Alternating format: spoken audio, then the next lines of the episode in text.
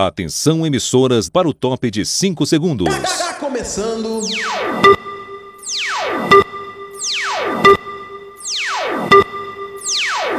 Space do Muca.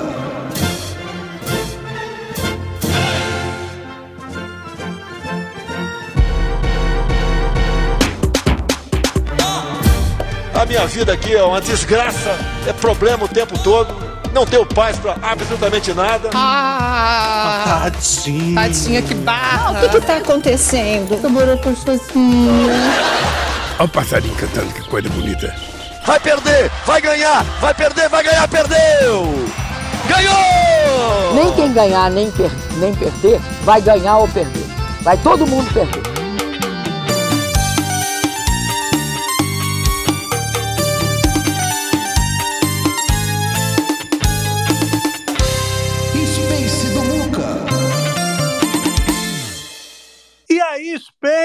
Está começando o Space do Muca. Que saudade que eu tava desse nosso momento aqui. A partir de agora, você é meu convidado, você é minha convidada. Vocês são todos convidados para o nosso resumo de notícias, o resumo mais interativo, mais divertido, mais completo, ouso dizer, certas vezes, do Twitter ou desse lugar que a gente está aqui, que agora está com esse nome esquisito e a gente fica né, sempre querendo evitar o nome, só para desagradar o moço que tem nome de perfume. Vamos falar de tudo que está rolando e do que rolar enquanto a transmissão estiver rolando aqui ao vivo na plataforma, tá? Uh, já vou dizer para vocês os nossos destaques. É claro que a gente vai falar desse atentado que matou o candidato à presidência do Equador na noite de hoje, na noite dessa quarta-feira, né? Um atentado a tiros matou há 11 dias das eleições no Equador o candidato à presidência da República do país, né? Ele tinha uma personalidade muito forte, era reconhecido como homem que lutava contra a corrupção naquele país. A gente vai trazer os detalhes das atualizações sobre essa história toda que aconteceu agora à noite, na noite dessa quarta-feira. Vamos falar também, claro, da notícia do dia aqui no Brasil. Ah, foi preso o Silvinei, gente. As notícias do mundo de lá são realmente regozijantes.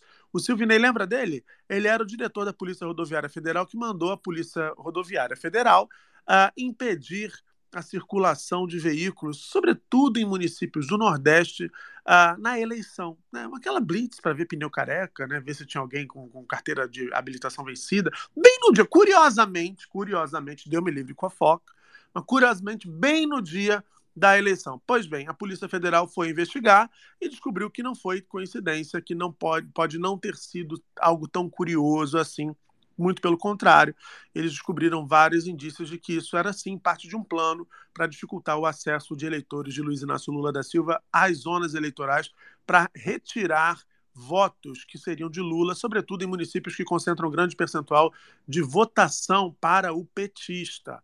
Não deu certo, a gente sabe, mas poderia ter dado, por isso, isso configuraria já um atentado à democracia bem grave. E as próximas cenas dessa série prometem muito, porque tudo indica que o cerco está se fechando em torno de Jair Bolsonaro. A gente vai explicar isso porque também aqui ao longo desse episódio. O Silvinei, que foi preso, mentiu na CPI. Então, quer dizer, ainda, ainda ficou pior. Tentou, deixou, deixou a situação, conseguiu deixar a situação que já não era boa, ainda pior. E vamos também falar de uma notícia que eu achei é, que a gente pode refletir um pouco sobre ela. A comissão de ética da Câmara dos Deputados, tá, se resolveu assim, ah, deixa para lá, deixa para lá, deixa que diga, que pense, que fale, deixa isso para lá, vem para cá o que que tem. Aliviou para o Nicolas, aliviou para Zambelli, nenhum dos dois vai enfrentar um, um, um, processo de cassação. Vamos tentar destrinchar o que, que pode estar acontecendo ao longo dessa nossa transmissão. Estamos apenas começando, você, meu convidado, como eu disse, para poder ficar com a gente aqui nos próximos, nos próximos minutos. Você meu convidado para mais do que isso, para fazer o Space acontecer do jeitinho que a gente gosta. E para isso, a melhor maneira, você já sabe, é utilizando a tag Space do Muca. Já vai macetando na tag, dando suas sugestões, fazendo perguntas, fazendo comentários, que a gente ama ler o que vocês têm a dizer. Vocês sabem que ler o que vocês têm a dizer é uma função primordial do meu companheiro de todas as noites, da testa oleosa que acha que é mente brilhante, mas no fundo, no fundo, é apenas uma pessoa umedecida nesta plataforma. Eu estou falando dela, senhoras e senhores, a GG Cricri.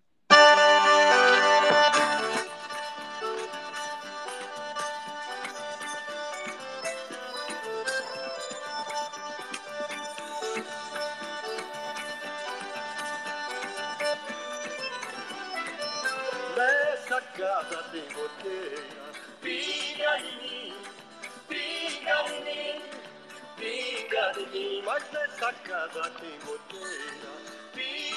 mim, pinga em mim, pinga em mim. E aí, Regis, tudo bem?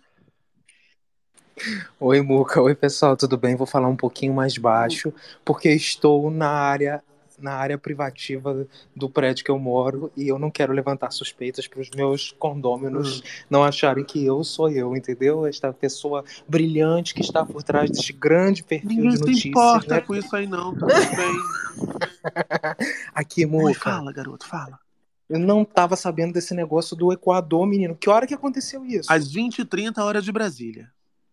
Meu Deus do Ou céu, seja, a é que eu senhora tô tá pelo alto. menos três, três horas e pouco atrasada. No... Desatualizado, Totalmente. é. Mas eu não vou desenvolver bur- burnout por causa de vocês, não. Eu vou ficar desatualizado mesmo nesses poucos, nessas poucas horas, porque a gente precisa resolver as, as coisas da vida. Eu, tô, eu não tô acreditando que você tem três horas que não vai lá nos posts da Choquei e comentar show, tô passado. três horas um- agora eu- Tem três horas que tu não lança na tua timeline um Menina, e essa história? Não rolou esse? Menina, e essa história do Equador? Tô chocada. Não teve isso, não. Não teve, Muca, mas você sabe que eu tô agora com um novo, um novo modo de, de fazer esse tipo de, de, de, de interação. Um novo né? estratagema. Ah. Uma nova estra... Um novo estratagema, que é com a ministra da. Ministra não, senadora Damares. Sim, por favor, chega, né? Ah. A senadora Damares, Muca. Ah. Sabe que ela tá há quatro dias consecutivos. A equipe dela, não sei, porque muito provavelmente não é ela, porque o texto tá muito formal. Ela Hum. já mandaria, menino veste rosa, salve de palmas. Ela faz essas coisas. Soltaria um Mas- versículo no meio. Uma coisa. é, menino. Hum. Um Jesus em Goiabeira, e É. aí conta, enfim, Isso, é. ela, ela tá, Muca, ó. Ela lançou um texto de proteção às crianças, né, um dia desses. Aí eu falei: "Ah, parabéns, ministra. Que bom que a senhora agora, parabéns, senadora. Que bom que vossa excelência agora está querendo proteger as crianças. Mas e como é que ficou aquele caso das suas denúncias que não foram apresentado provas?" Aí eu marco o Ministério Público e a PGR. PGR, tem alguma notícia desse processo? Aí ela foi excluiu. Aí Excluiu o seu comentário ou excluiu a postagem? excluiu a postagem. Eu, eu achei que ela fosse me dar bloco. Excluiu a postagem, gata. Excluiu. Ah. Aí ontem ela veio e falou assim: como é que é? Porque a violência doméstica é uma coisa que a gente precisa combater a violência contra as mulheres, porque o agosto lilás e não sei o quê. Aí eu, que bom, ministra, que vossa excelência, que bom, ô, senadora, que vossa excelência agora está com a preocupação com a violência, que é algo que tem que ser combatido. Mas, Mas, mas eu queria saber por que que no seu ministério a senhora reduziu 74% do orçamento. Aí bota o print das matérias e dos dados dizendo que reduziu o orçamento. Aí hoje, menino, Hum. Aí hoje, hoje ela postou assim, porque hoje é dia dos povos indígenas. Bom dia. Aí você fala, bom dia, senadora. Mas por que que não.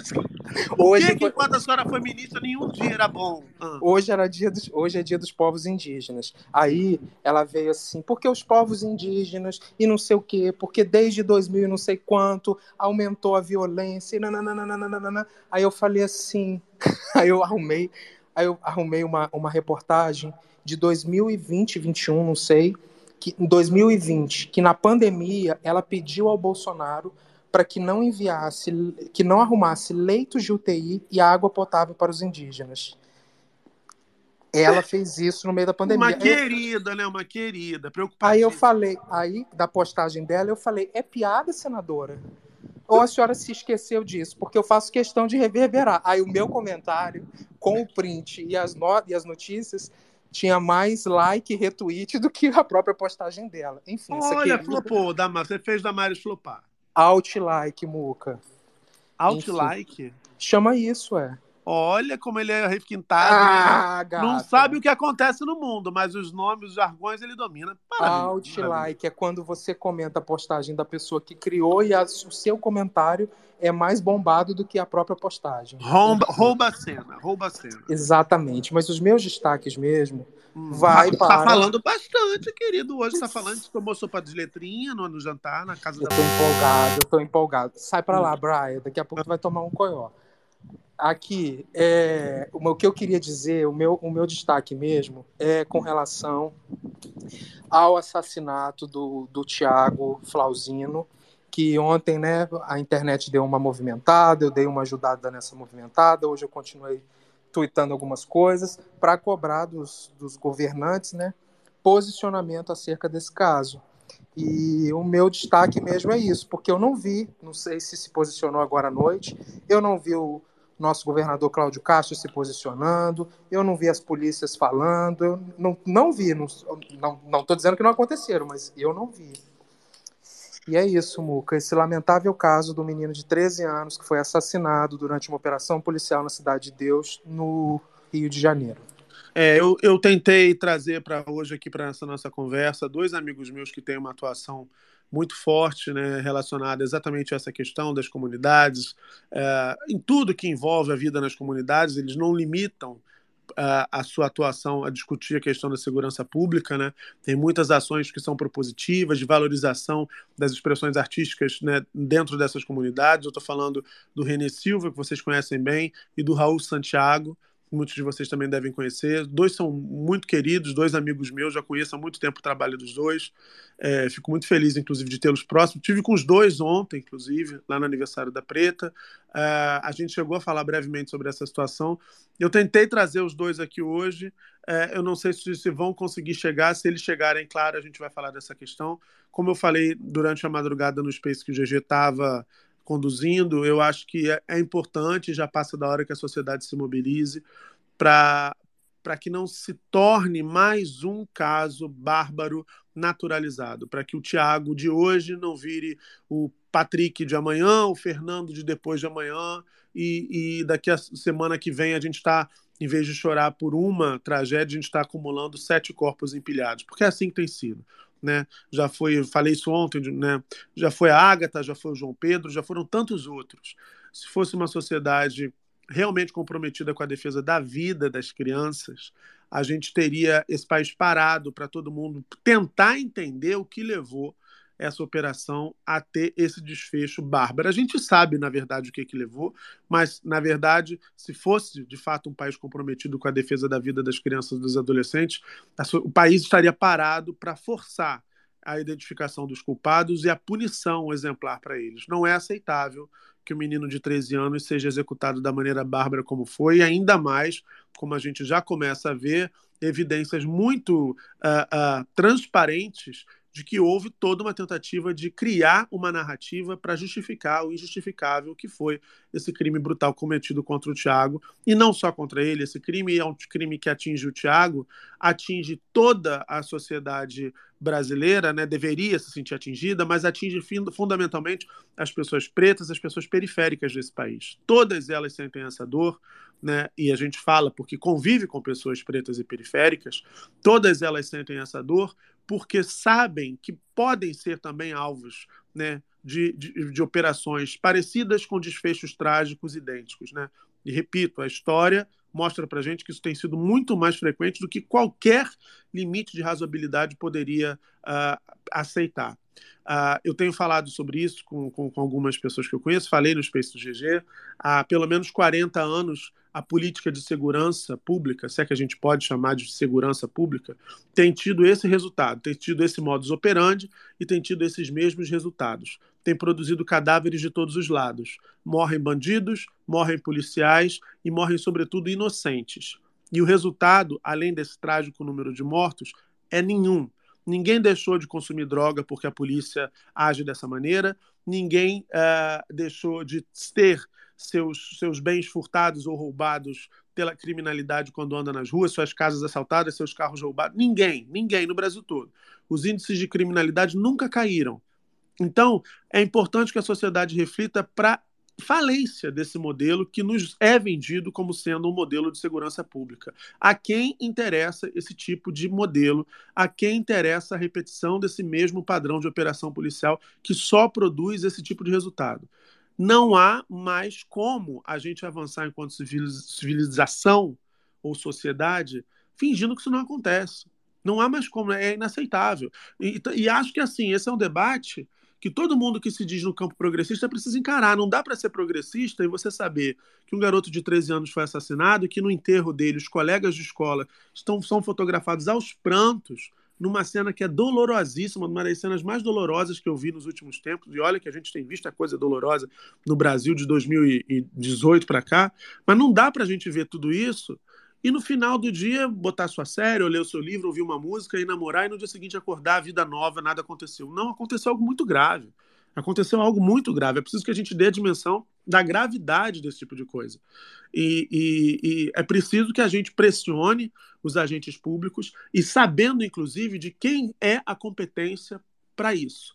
Porque quando a gente fala em pressionar agente público, muita gente pensa assim: vou pressionar o presidente da República. E não é competência do presidente da República a deliberação de políticas de segurança. A política de segurança pública é uma atribuição, segundo a Constituição brasileira, dos governos estaduais. O GG falou bem: o governo do Rio de Janeiro até onde eu acompanhei, eu também hoje eu, eu, fiz um monte de coisa, não consegui acompanhar uh, se o Cláudio Castro se pronunciou, mas ele não tinha se posicionado. Ontem, em rede social, ele, ele me parece, o GG falou, ele soltou um comunicado, inclusive deveria mesmo ter feito isso, lamentando a morte da Araciba Labanião, uma grande atriz, uma grande perda para a cultura brasileira. Ela morava no Rio de Janeiro, tudo certo.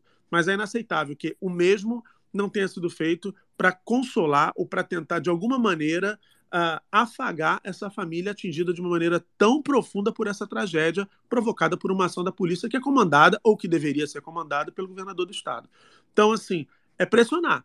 Pressionar o governador do estado, é pressionar deputados estaduais para saber como eles encaram esse tipo de atitude.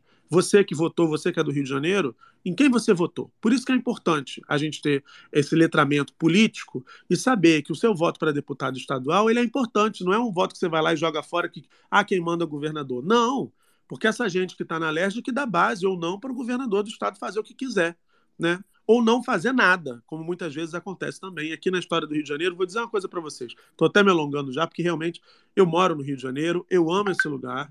E o Rio de Janeiro ele tem sido pródigo em eleger a pior, o pior tipo de gente, sobretudo para o Palácio Guanabara, falando do governo do Estado. É o pior tipo de gente. Não é à toa que, se você for levantar a ficha dos últimos governadores do Rio de Janeiro, a quantidade que já visitou um, um, um, uma cela, e não é para inaugurar presídio, é imensa. Né? Alguns visitaram, outros passaram longas temporadas lá. E tem gente que está com bijuteria no tornozelo até agora por aí. Então, assim, é, é, é muito sintomático. É muito sintomático. A, a, a, qualidade da política fluminense caiu demais e é importante que o povo do Rio de Janeiro erga erga o seu nível de exigência na hora de definir o voto e na hora de acompanhar o que essas pessoas fazem com seus votos. Há um crescimento imenso de uma bancada conservadora no Rio de Janeiro, sobretudo de é, ligação com, com facções religiosas ou com, com, com, com mercadores da fé, como queiram chamar, enorme, assustadora. Isso pode ter uma influência decisiva na eleição já para as prefeituras do ano que vem e para posteriormente para o próximo governo do estado. Então, assim, é importante que quem mora no Rio de Janeiro abra os olhos. E também, só para não me alongar mais tanto, e seguir, é só fazer um, um, um adendo de que estou falando do Rio de Janeiro, porque esse caso do Thiago é muito é muito forte e a gente acompanha mais de perto. Mas eu, como falei também no Space do GG na última madrugada, isso tem sido praxe, tem sido é, é, recorrente nas polícias estaduais do Brasil todo. A gente viu a chacina do Guarujá, em São Paulo, a gente viu a polícia da Bahia matando 30 pessoas, um recorde né, na última semana, se salvo engano, e nada acontece. E a polícia, a polícia não é feita para matar, gente. A polícia não é feita para isso. A polícia é feita para prender, a polícia é feita para investigar, a polícia é feita para dar à sociedade a sensação de segurança. Nada disso está acontecendo. Nem prende, nem investiga. Quando prende, prende só o mesmo tipo de gente, a gente sabe quem é.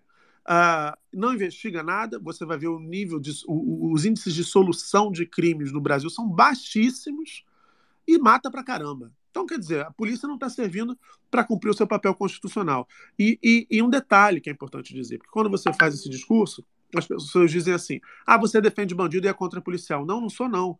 Eu sou a favor dos bons policiais, porque eles são vítimas também. As famílias dos policiais também sofrem, também perdem seus, seus, seus, seus, seus integrantes por conta de uma guerra que não tem a menor lógica. Que não tem a menor, a melhor, a menor lógica, custa caro em termos econômicos e, e no que diz respeito às vidas também que são desperdiçadas nessa política acéfala que se diz de combate às drogas ou de segurança pública. Então é importante que a gente tenha essa, essa informação, que a gente tenha a lucidez de olhar esse debate, de olhar para esses fatos e de encarar esse debate que eu acho que é necessário. Eu acho que um dos debates mais importantes do Brasil na atualidade é o debate sobre a atuação das polícias e sobre a segurança pública e a falta dela em todo o Brasil. Antigamente a gente ouvia falar assim: o Rio é perigoso demais. Você vai olhar o Atlas da Violência, você já vê que a violência ela se disseminou no Brasil. E tem ainda um componente que é gravíssimo, que é o liberou geral das armas, é, é, patrocinado pelo último governo, colocou na mão de muita gente armas de fogo, muitas delas de calibre de exército, armas realmente de guerra, e isso ainda pode ajudar a piorar ainda mais essa situação nossa que já é dramática. Então, acho que esse é um debate que todo mundo tem que estar uh, atento e todo mundo tem que se engajar nele. É tão importante, uh, uh, acho, quanto a questão climática aqui para a nossa realidade brasileira. Fala, GG. Então, é, falou que ia ser breve, né, minha linda? É, querida, é assim, né? Eu tô Aula... com saudade, eu tô com tesão acumulado. Desde de, de sexta-feira que não temos nada, né, querida? Aulas cria. Não, eu só queria lembrar o pessoal, meu trem resolveu passar logo agora. Queria lembrar o pessoal, né, de não esquecer de dar retweet. Temos 721 pessoas aqui e apenas 87 retweets. Podemos melhorar, né, minha gente? Então não esquece de dar retweet nesse post fixado aqui em cima, tá? Por favor. E é isso. Eu ia falar mais alguma coisa, mas já até esqueci. Mas é isso. Depois eu falo mais, gente. É, eu tinha, tinha esquecido de fazer o seu próprio trabalho, que era pedir o retweet, mas eu falar da minha, o que eu falei demais. Olha, todo errado, todo errado. Você sabe qual é o quadro de hoje, GG, do nosso, do nosso, da nossa conversa? Ah, aqui, não, pera, deixa eu falar mais uma coisa. Ih, meu pai do céu, é hoje que eu vou sair daqui 5 da manhã, fala. deixa eu falar uma coisa. É, eu entrei em contato com a com a Nathalie Flauzino. A Nathalie Flauzino é a tia do Tiago Flauzino, que é o menino que eu falei que foi assassinado. Ela me falou que ela que sábado eles vão ter uma passeata pacífica às 15 horas na Cidade de Deus e convidou a gente, caso queiramos comparecer, estamos todos convidados.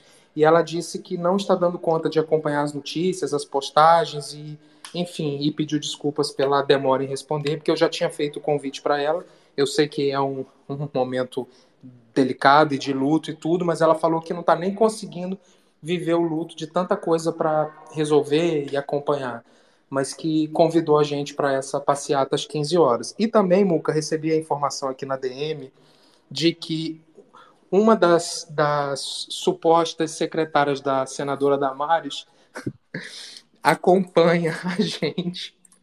Então, assim, não sei quem é, mas é isso. Tamo aí, tá? Para continuar criticando. Se me bloquear, eu pego mais ranço ainda e vou fazer mais posts. É sobre isso. Eu queria saber se ela é fã ou hater. da gente ou da Damares? Fica essa dúvida aí também, no caso, né? Mas enfim. Sabe é. qual é o quadro que a gente vai apresentar hoje para a nossa audiência, Regis? Qual? Hoje a gente vai falar de basicamente política, certo? Certo. E quando a gente fala de política, minha gente, os detalhes chocam.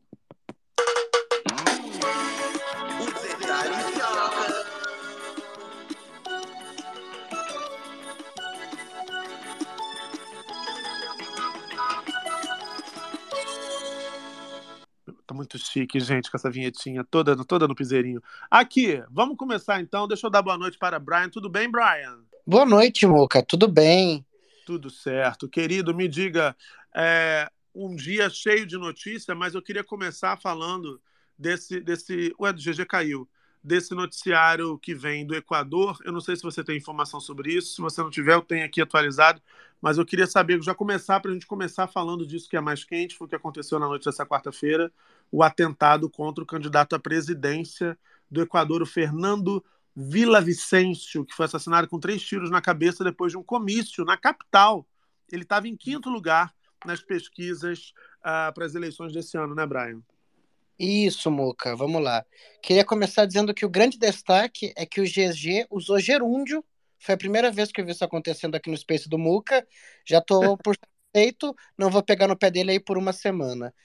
É, Muca, essa, esse fato é um fato muito triste, né? É muito alarmante, inclusive porque a gente vem numa década em que a violência política na América Latina é, claro, em diversas regiões do mundo, mas essencialmente na América Latina ela cresceu desproporcionalmente. É, no Brasil a gente teve efeito Lava Jato e que isso justificou muito das atrocidades que nós vimos por aí, né? Pelo menos é, para as autoridades, mas na América Latina isso aconteceu com muita força no Peru, na, na Venezuela, na Bolívia, no Equador, no Chile, é, na Argentina. Então foram todos países que foram atingidos por, pela violência política é, e pelo descontrole constitucional nos últimos anos. Esse candidato que morreu hoje, ele era um jornalista investigativo. É fato que na última pesquisa ele aparecia em quinto lugar, mas algumas outras uh, chegaram a apontar ele ali em segundo, em terceiro, oscilando um pouco, uma disputa é, bem, bem complexa, principalmente porque essa eleição ela foi antecipada, né, Muca? Ela foi uma eleição uh, convocada pelo presidente devido a ele não ter maioria no Congresso. Então, uh, muitos desses países eles dissolvem o Congresso, né, principalmente no parlamentarismo, em que o parlamento tem uma maior atuação frente ao presidente, ele dissolveu o Congresso Nacional que estava em oposição na, é, na, na, sua maioria e convocou uma eleição antecipada, é, principalmente porque o parlamento estava abrindo um processo de impeachment contra ele. É, esse candidato ele era um candidato ligado a causas sociais, ligado a movimentos sociais e já fez denúncias contra o próprio governo né, em gestões anteriores. É, as informações do momento, amigo, que nós temos é que parece que um dos suspeitos foi identificado e após ser identificado, ele também acabou morrendo, foi assassinado. Essas informações, inclusive, são oficiais do governo do Equador. Ele foi morto na prisão. Um dos suspeitos pelo crime foi morto na prisão. Essa notícia aqui também vem de agências internacionais. Foi atualizada, inclusive, agora há 38 segundos na homepage do Globo.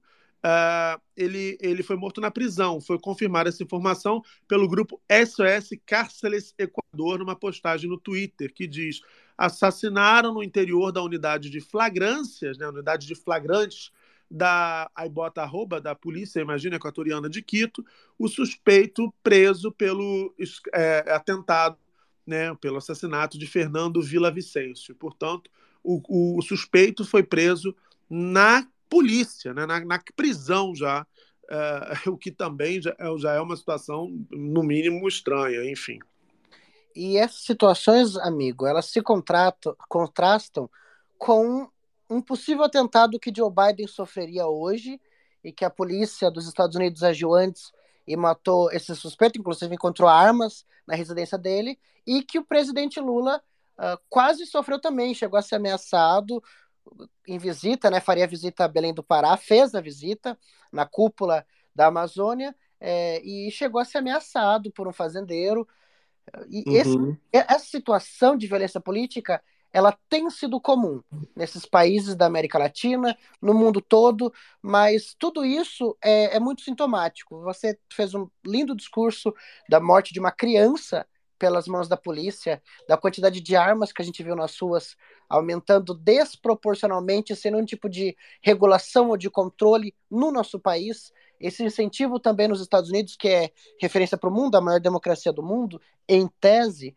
É, e tudo isso é muito sintomático. Nós vivemos em um momento em que o ódio é incentivado como forma de controle, como forma de manipulação, como forma de, de é, não dar qualidade de vida para os indivíduos, que é disso que nós estamos falando. Nós estamos falando em situações em que pequenos grupos se sentem ameaçados é, do controle que sempre tiveram a nível social e que agora tentam revidar, fazendo com que ameaças, com que, com que violência tome de volta esse poder que eles não vão tomar, né? E aí a gente vê, a gente vê uh, pessoas que se mobilizam politicamente ou economicamente ou ambientalmente morrendo. A gente vê indígenas sendo atacados. Isso aconteceu em Belém do Pará. Uh, ou o caso emblemático, né, do jornalista e do indigenista que morreram no passado. Então, isso está acontecendo no Brasil, isso está acontecendo no mundo. E a gente precisa todos os dias, amigo, falar contra a violência, seja ela é, política, seja no âmbito social, seja policial. Isso não pode acontecer, é, principalmente porque a gente sabe quais são as pessoas que são atingidas diariamente, né? Quais são os grupos que são atingidos, quais são as pessoas que mais sofrem na mão dessa violência desenfreada, desse, dessa quantidade de armas nas ruas. E isso que aconteceu agora, faltando 11 dias para uma eleição, se contrasta com tudo que nós estamos vendo, e a gente precisa mais do que nunca incentivar a educação. A educação é o único caminho para a gente inibir esse tipo de violência. É um, é um processo a longo prazo, mas a gente precisa disso, porque no Brasil aconteceu o contrário, né? Você desacredita a ciência, a tecnologia, a educação e incentiva a violência, a maldade e o ódio. É, e aí a gente tem que fazer isso não só como um país, porque isso é muito mais do que necessário no Brasil, mas como um continente todo, como uma civilização toda. É um momento muito triste em que a extrema-direita vem crescendo, o ódio vem crescendo, e eu acho que só a união e a educação vão fazer frente a, a esse momento tão nebuloso que a gente vive, como você disse. De 2018 para cá, a gente passou por coisas horripilantes. É, e é só unidos, como a gente viu que a gente conseguiu em outubro, e estamos tentando um futuro melhor para o nosso país, só unidos que a gente vai conseguir diminuir esse noticiário ruim e essa violência toda que a gente tem visto diariamente. É, essa escalada da violência política que hoje chegou e atingiu ali né, é, fatalmente o candidato à presidência do Equador, é, ela provocou repercussão do próprio presidente equatoriano, Guillermo Lasso, que disse que está indignado e chocado no Twitter. Ele prestou solidariedade à família do candidato, né, do Vila Vicêncio, e disse que esse crime não vai ficar impune. Vou ler para vocês o tweet dele, abre aspas. O gabinete de segurança se reunirá dentro de alguns minutos em Carondelet, que é a sede do governo equatoriano. Ele disse já que pediu à presidente do, do, da Comissão Nacional de Eleições, a Diana Ataman, a procuradora-geral do Estado, Diana Salazar, ao presidente da Corte Nacional de Justiça, Ivan Sakisela, e as demais autoridades do Estado que participem dessa reunião com urgência para lidar com esse evento que consternou o país. O crime organizado foi longe demais, mas todo o peso da lei recairá sobre ele, disse o presidente. O Vila Vicêncio, que aparecia em quinto lugar nas pesquisas e foi morto nessa quarta, uh, ele se apresentou aos eleitores equatorianos como alguém disposto a combater a corrupção. O slogan dele era: É hora dos corajosos uma de suas principais propostas de governo era a implementação do Plano Nacional Antiterrorismo, que começaria com a identificação das estruturas mais perigosas que operam no Equador: tráfico de drogas, mineração ilegal, corrupção e suborno ligadas entre si e a política, a fim de combatê-las. Não foi, gente, a primeira vez que ele foi vítima de um atentado. Na madrugada do dia 3 de setembro de 2022, bandidos atiraram contra a casa dele. A esposa do Vila Vicêncio ouviu os tiros e pediu ajuda à polícia do distrito norte de Quito. Na época, ele recebeu solidariedade de um pequeno grupo de membros da Assembleia Nacional. Ele tinha 59 anos, foi membro da Assembleia Nacional até a dissolução e foi presidente da Comissão de Fiscalização da Casa. Como deputado, ele foi criticado por suas ações no processo de impeachment contra Laço, já que o comitê emitiu um relatório favorável ao presidente que não teve o apoio dos outros legisladores. Como a gente já falou aqui, o atentado acontece 11 dias antes das eleições presidenciais, num Equador que está sufocado por uma crise única. Durante a campanha, o prefeito de Manta, que é uma cidade que tem um porto importante para o tráfico de drogas, e um candidato a deputado já foram assassinados. Então, realmente, a situação uh, no Equador é gravíssima. Vamos ver como ela vai se desdobrar a partir de agora. Uh, a imagem é muito forte, inclusive o GG não viu, o GG, ele está saindo de um comício, entrando num carro, uh, cercado por seguranças, e, e, de repente você ouve os disparos e a câmera cai, né? A pessoa que está filmando se joga no chão, claro, e depois daquilo ali, uh, o resultado já era a morte do Vila Vicêncio. Fala, GG. Eu queria só aproveitar aqui esse adendo que você puxou, esse caso de que estamos vendo a escalada da, da criminalidade, etc e tal. E aí aproveitar, Muca, porque, como vocês sabem, né, eu sou um perfil aqui anônimo, mas sou progressista e tenho um perfil maravilhoso, que eu estou infiltrado em vários lugares. E aí, Muca, infiltrado que sou, quero dizer, mandar aqui um abraço para os magistrados que nos ouvem e dizer que o GG está de olho nos perfis infiltrados. Por que, que eu estou dizendo isso? Porque tem uma galera que está ganhando um dinheirinho para continuar é, insuflando a violência. E aí, eu sei que sempre tem um bolsonarista aqui também infiltrado. E aí, eu queria que você fosse o motoboy mesmo, porque eu não posso eu mesmo fazer a mesma fofoca que vocês vão desconfiar. Então, assim, se tiver aqui algum motoboy aqui, levar para eles que o quê?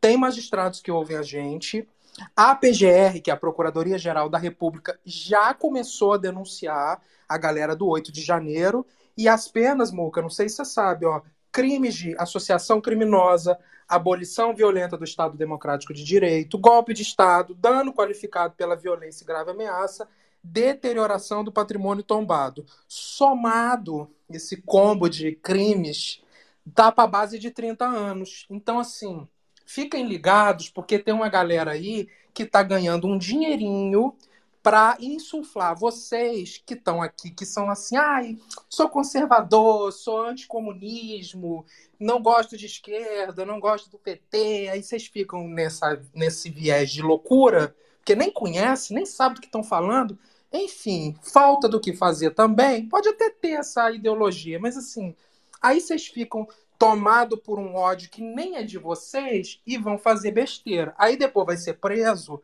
aí depois vai falar: somos cidadãos de bem, a minha avó, a minha tia, a minha não sei o quê. Gente, idoso vai preso, tá? Tem alguns benefíciozinhos? Tem, assim, 70 anos tem uma pena, uma prescrição pela metade, tem um negócio assim, mas assim, se tem capacidade, se tem saúde, se tem ânimo para ir protestar contra coisas antidemocráticas, se pode financiar quem está fazendo, está podendo responder sim, porque é crime. Então, assim, vocês ficam ligados, passa essa diquinha. Inclusive, tem recebi, além de receber, tenho gravado aqui. Que aí eu vou ver como é que eu vou fazer para fazer essa denúncia. De gente falando assim, ah, mas os CACs poderiam fazer, meio que dando a entender. Então, assim, fica ligado que eu tô de olho em vocês, que eu tô infiltrado, tá? Beijo, pode repassar essa treta, essa eu autorizo. E um beijo para os magistrados que escutam a gente. Vocês são incríveis. Conte conosco.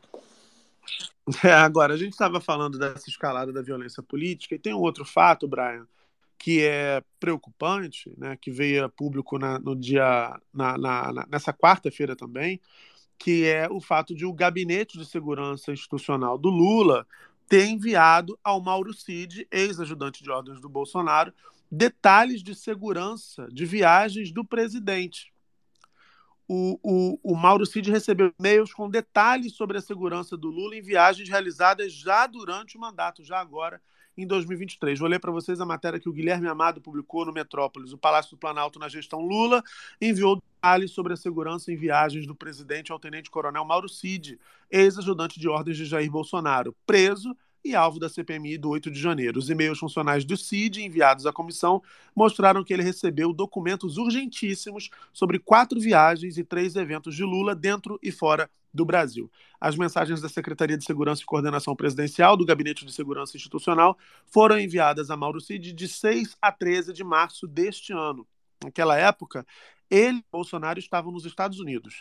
O ex-presidente deixou o Brasil ainda em dezembro, vocês lembram, para não passar a faixa presidencial ao Lula.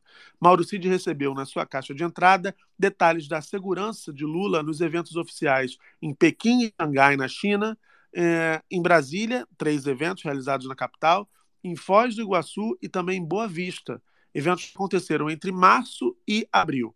As mensagens estavam na lixeira do e-mail do Mauro Cid, porque vocês também já sabem disso. A exemplo do que aconteceu com outros funcionários do Bolsonaro, eles deletaram os e-mails da caixa de entrada, mas esqueceram de limpar a lixeira, né? Realmente, estão tão acostumados com lixo.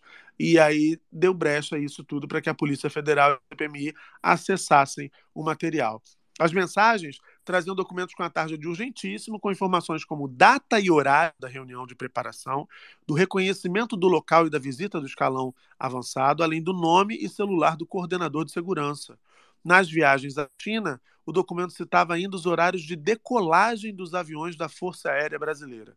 Os e-mails partiam de três militares: Márcio da Silva, do Exército, Dione Jefferson Freire, da Marinha, e Rogério Dias Souza, da Marinha. Todos já trabalhavam no GSI na gestão Bolsonaro. Procurados, o GSI, a Secretaria de Comunicação e Mauro Cid não responderam. Diz aqui a matéria publicada pelo Guilherme Amado. Uh, grave, né, Brian? Bem grave. Impensável. É impensável que isso esteja acontecendo em 2023, principalmente quando a gente está lidando com a segurança do presidente da República. As Forças Armadas, elas têm feito um papel vexatório na República já há alguns anos, desde o governo Dilma, eu diria.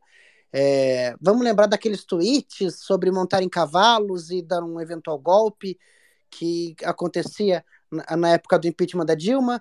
Depois teve aquela pataquada de no dia que a tal da votação impressa ia ser, ia ser é, derrubada de vez na Câmara dos Deputados, o Exército fez uma, um desfile para entregar um convite para o Bolsonaro em frente ao Congresso Nacional. É, até 31 de dezembro, quem despachava do Palácio do Planalto era o, o Augusto Heleno. O último, Bolsonaro nem no Brasil estava e era o último ministro que sobrou. O Gonçalves Dias, já na gestão Lula, fez uma péssima gestão do GSI, inclusive já haviam críticas dentro do governo Lula de que o GSI tinha que ser coordenado por civis. A, aliás, a segurança do presidente tinha que ser coordenado por civis. É, o Gonçalves Dias não atuou bem no 8 de janeiro, saiu.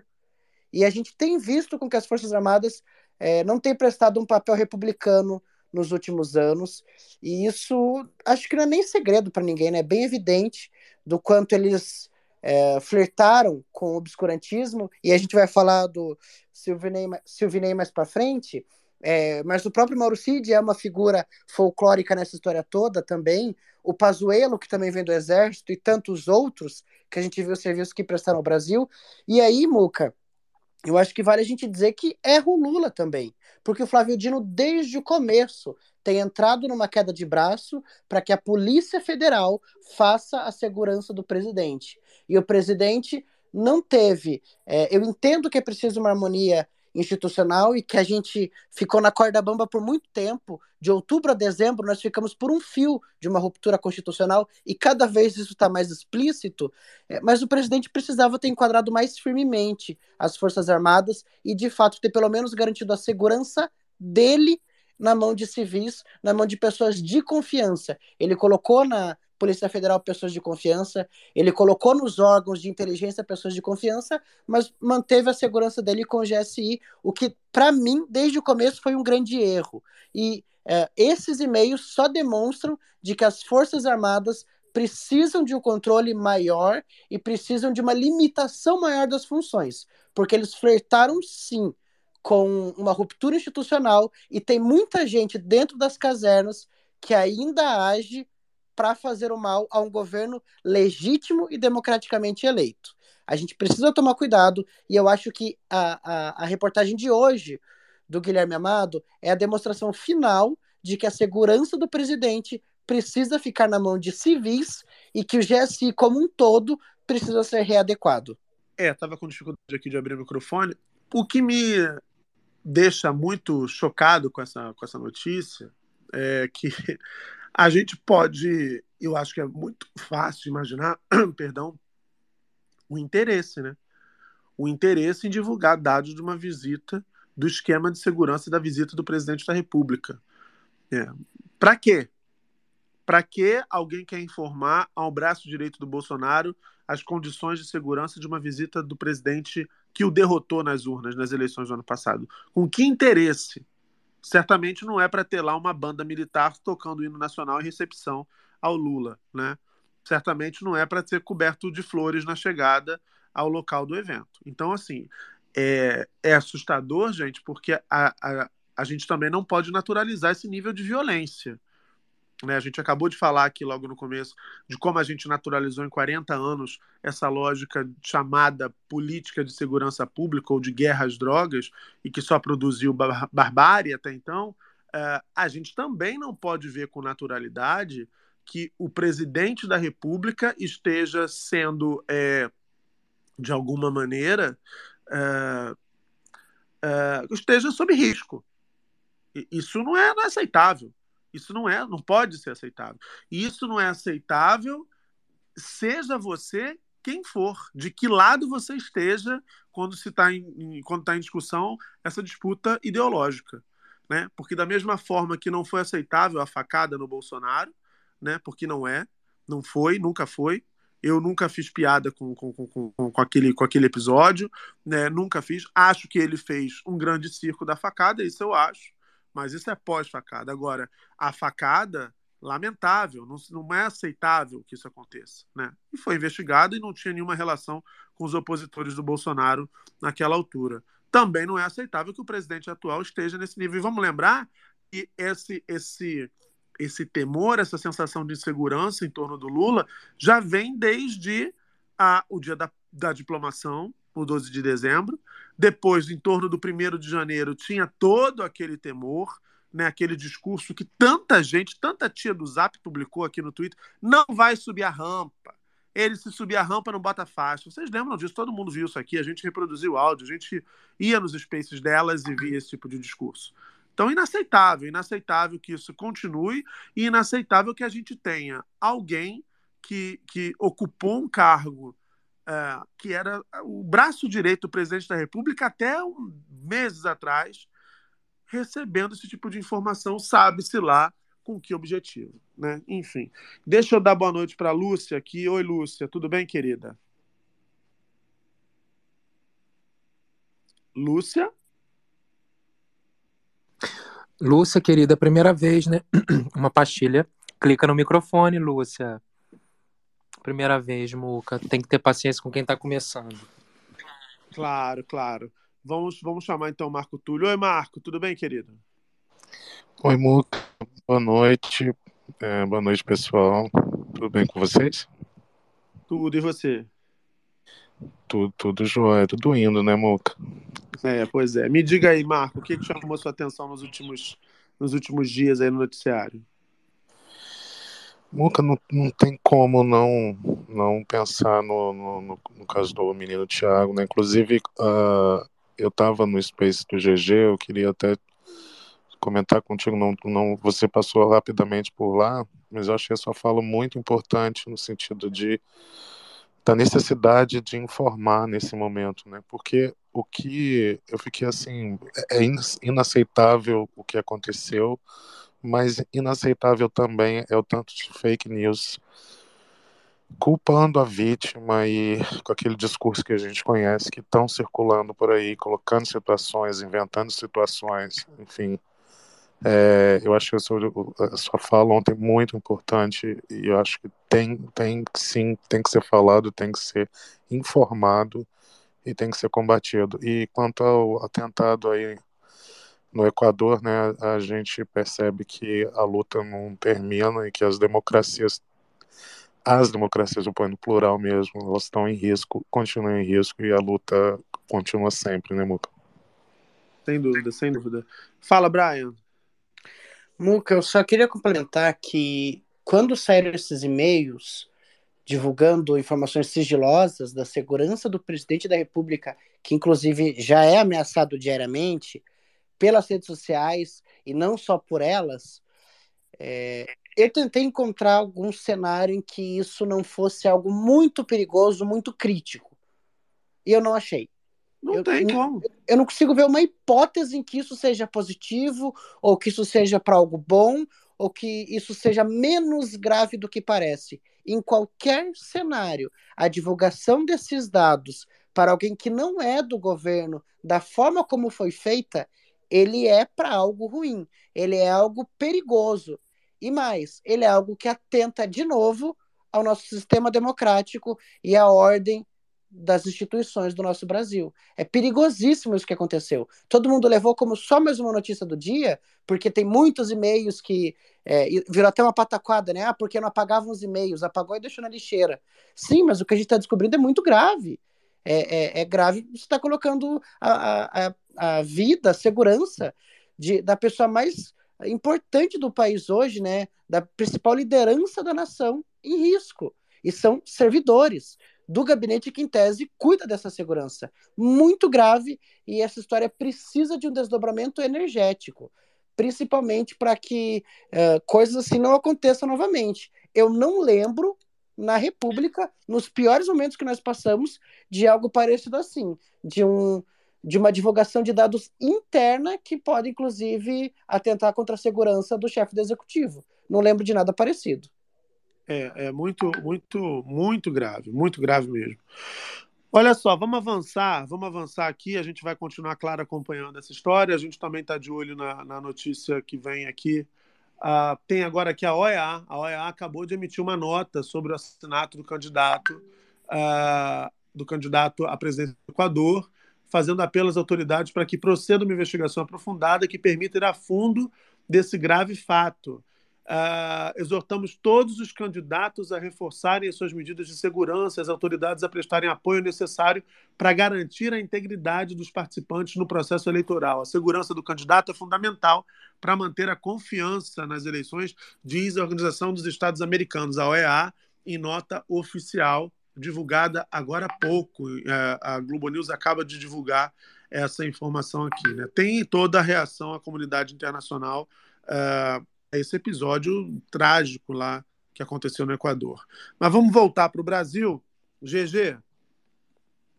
Oi, querido. Menina e o Silvinei, hein, menina? Menina e o Silvinei. Garota, de, de diretor da, da Polícia é, é, Rodoviária Federal, ah, enclausurado, GG. Privado Menina, de liberdade. e eu, a, a, gente avisou tanto, Muca. A gente disse para eles, gente. A gente falou para elas. A gente avisou para os servidores, eu falei PRF, servidor público, vocês demoraram. Eu lembro de eu ter usado essas palavras. Vocês demoraram tanto para passar num concurso. Vocês sabem que se vocês fossem for exonerado, vocês não passam mais em outro concurso, porque vai ficar com a ficha suja e não cumpre outro requisito, vai ter que arrumar outro emprego. Não vale a pena, querido.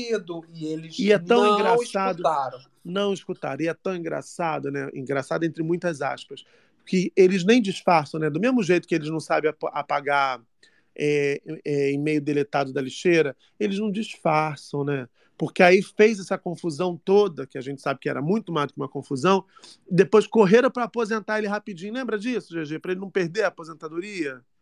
E você sabe que tem chance de perder, né?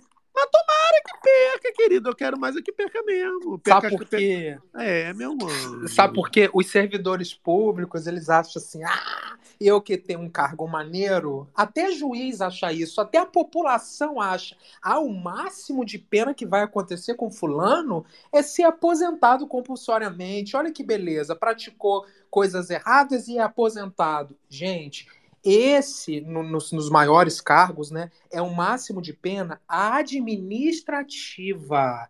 Administrativa. Se a pessoa está fazendo merda, algumas, algumas infrações, a justiça pode, isso está na lei, várias. A justiça pode demitir a pessoa, que significa o quê? Aquela pessoa que é aposentada vai ser demitida e não vai mais receber a sua aposentadoria. Não interessa se contribuiu, se não contribuiu, já era para você. Então, assim, muito possivelmente é o que vai acontecer com o Silvinei. É isso. Para você também que acha que tem um cargo foda, ah, sou membro do Ministério Público, sou da Procuradoria da República, sou do Tribunal de Justiça de não sei que lugar, não interessa. Você pode, se você estiver fazendo algumas determinadas condutas, e você sabe disso, e a população também é bom que saiba, para também não ficar com aquelas coisas assim, e fulano de tal, ah, pode fazer o que quiser que só vai ser aposentado. Não é bem assim, não. Mas, e enfim, tanto mas... não é bem assim que hoje cedo, o que, é que aconteceu com o Silvinei? Toque, toque, toque. Três batidinhas na porta. E aí, quem está do lado de dentro pergunta. Quem? Quem? Quem? A visita de hoje. E a resposta é: A Polícia Federal. Atenção. Maravilhoso esse edit. A Polícia Federal bateu na portinha do Silvinei, Jed? Conta pra gente isso aí, conta. Pois é, menino. A Polícia Federal bateu na portinha dele, por quê? É, Aí é bom também dizer, né? Porque as pessoas falam assim: o Alexandre de Moraes está fazendo e acontecendo. Não, minha gente, isso foi uma representação, tá? Da Polícia Federal, que em uma inteligência, investigação, quebra de sigilo, WhatsApp, sabe o WhatsApp que vocês amam de tipo assim, ah, é seguro, é seguro, menina, criptografia de ponta a ponta. Então, mensagenzinhas do WhatsApp, várias mensagenzinhas, fotos, GPS, enfim, uma, uma farta, uma, um farto material probatório. Identificou Mas deixa eu te interromper, GG, que eu tenho uma notícia urgente pra dar aqui. Só um instantinho, vamos de vinheta.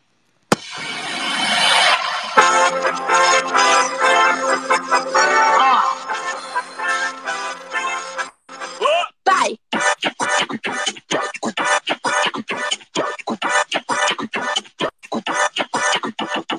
Eu vou direto de uma vinheta pra outra, porque a gente vai pro mundo delas. A gente vai dar notícia do mundo de lá que acabou de sair, GG. Mande notícias do mundo de lá. Diz quem fica.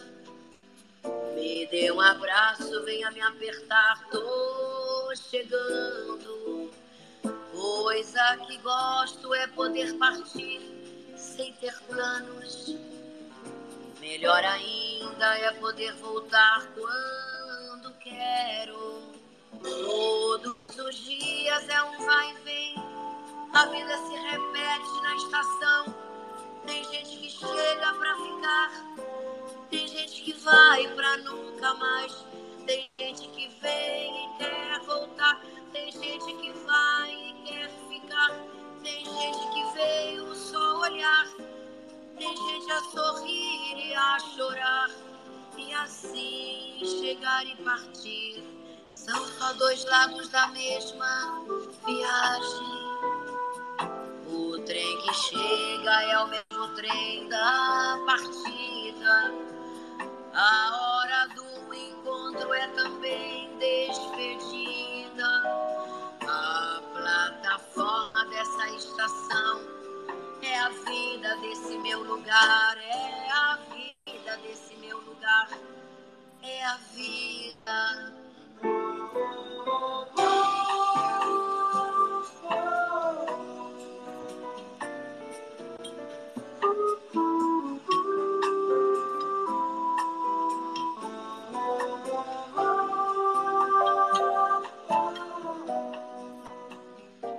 GG é o seguinte: bolsonaristas que foram presas nos atos golpistas do 8 de janeiro em Brasília comemoram a tornozeleira eletrônica ao ganharem liberdade. O vídeo é exclusivo do veículo Choquei. Eu vou reproduzir para vocês aqui agora o áudio temporada da qualquer está acabando. Nossa visão foi legal. Pelos princípios da CF Nacional.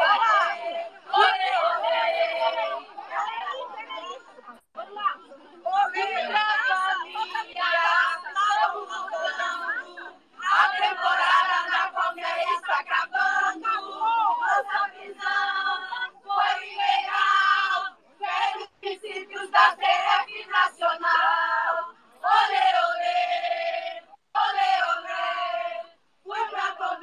foi por mim, foi por você. Olê, olê, olê, olê. Voltei pra casa pra verdade aparecer.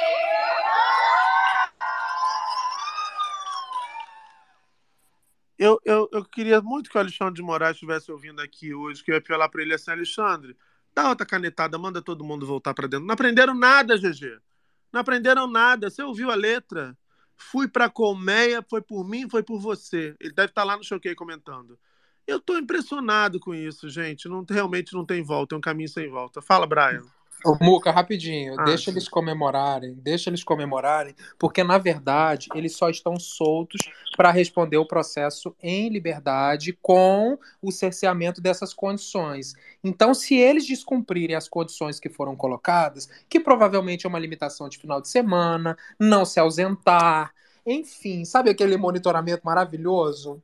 Eles vão voltar. Então, assim, é uma liberdade tranquilinha. E pode comemorar, porque as penas que vocês estão podem estar em curso é de até 30 anos, ou seja, vai voltar se for comprovado sim a sua prática de crime. Então aproveita a liberdade, mas a liberdade assim limitada, tá? Não pode sair de casa. Se for pego em outro lugar, vai vir a execução penal e vai catar vocês, que aí já é descumprimento de medida e prisão na mesma hora. E aí não tem nem coisa. Volta, Muca. Deixa elas. Inclusive, se vocês virem. Aliás, gente, fica aqui o aviso, tá? Quem vê pessoas com tornozeleiras fora dos horários, sabe? Horário à noite, numa festinha, que não seja em casa, usando rede social, tá? Pode denunciar.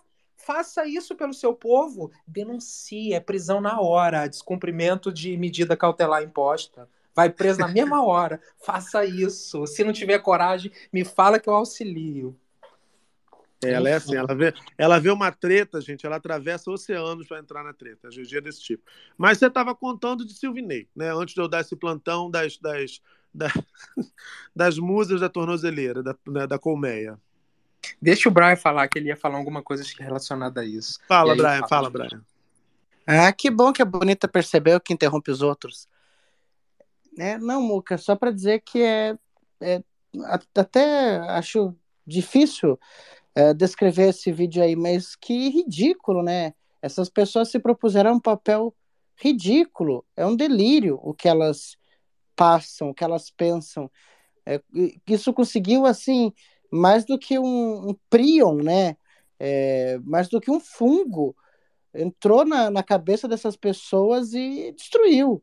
Destruiu o Amigo, é um delírio que elas vivem, né? É, eu estava te ouvindo falar aqui, a- a- é, realmente é um delírio que elas pensam, um delírio que elas dizem, mas é mais que isso, é um delírio que elas vivem, porque só num delírio Bolsonaro foi um bom presidente, só num delírio, portanto, o mandato dele é defensável. Só no delírio cloroquina curava Covid, só no delírio as urnas eletrônicas são manipuladas, só no delírio o voto impresso é mais seguro que o voto eletrônico. É, é um, é um delírio, é um delírio em que essa gente está aprisionada, eles estão sendo mantidos num delírio coletivo alimentado por fake news que circulam em WhatsApp e Telegram. Enfim, eu espero muito, eu estou muito ansioso. O que enche a minha boca d'água é saber qual vai ser a conclusão é, do inquérito das fake news. Né? E- e- eu quero saber mais do que a conclusão do inquérito, que a gente já sabe. Eu quero saber qual vai ser a pena para os culpados, os responsáveis por mergulhar essa gente nesse delírio aí, trancar essas pessoas nesse delírio, Brian. Mas, amigo, assim, é, a gente passou quatro anos em que isso era disseminado diariamente, com muita força, né, com uma estrutura, inclusive, palaciana. Mas agora não.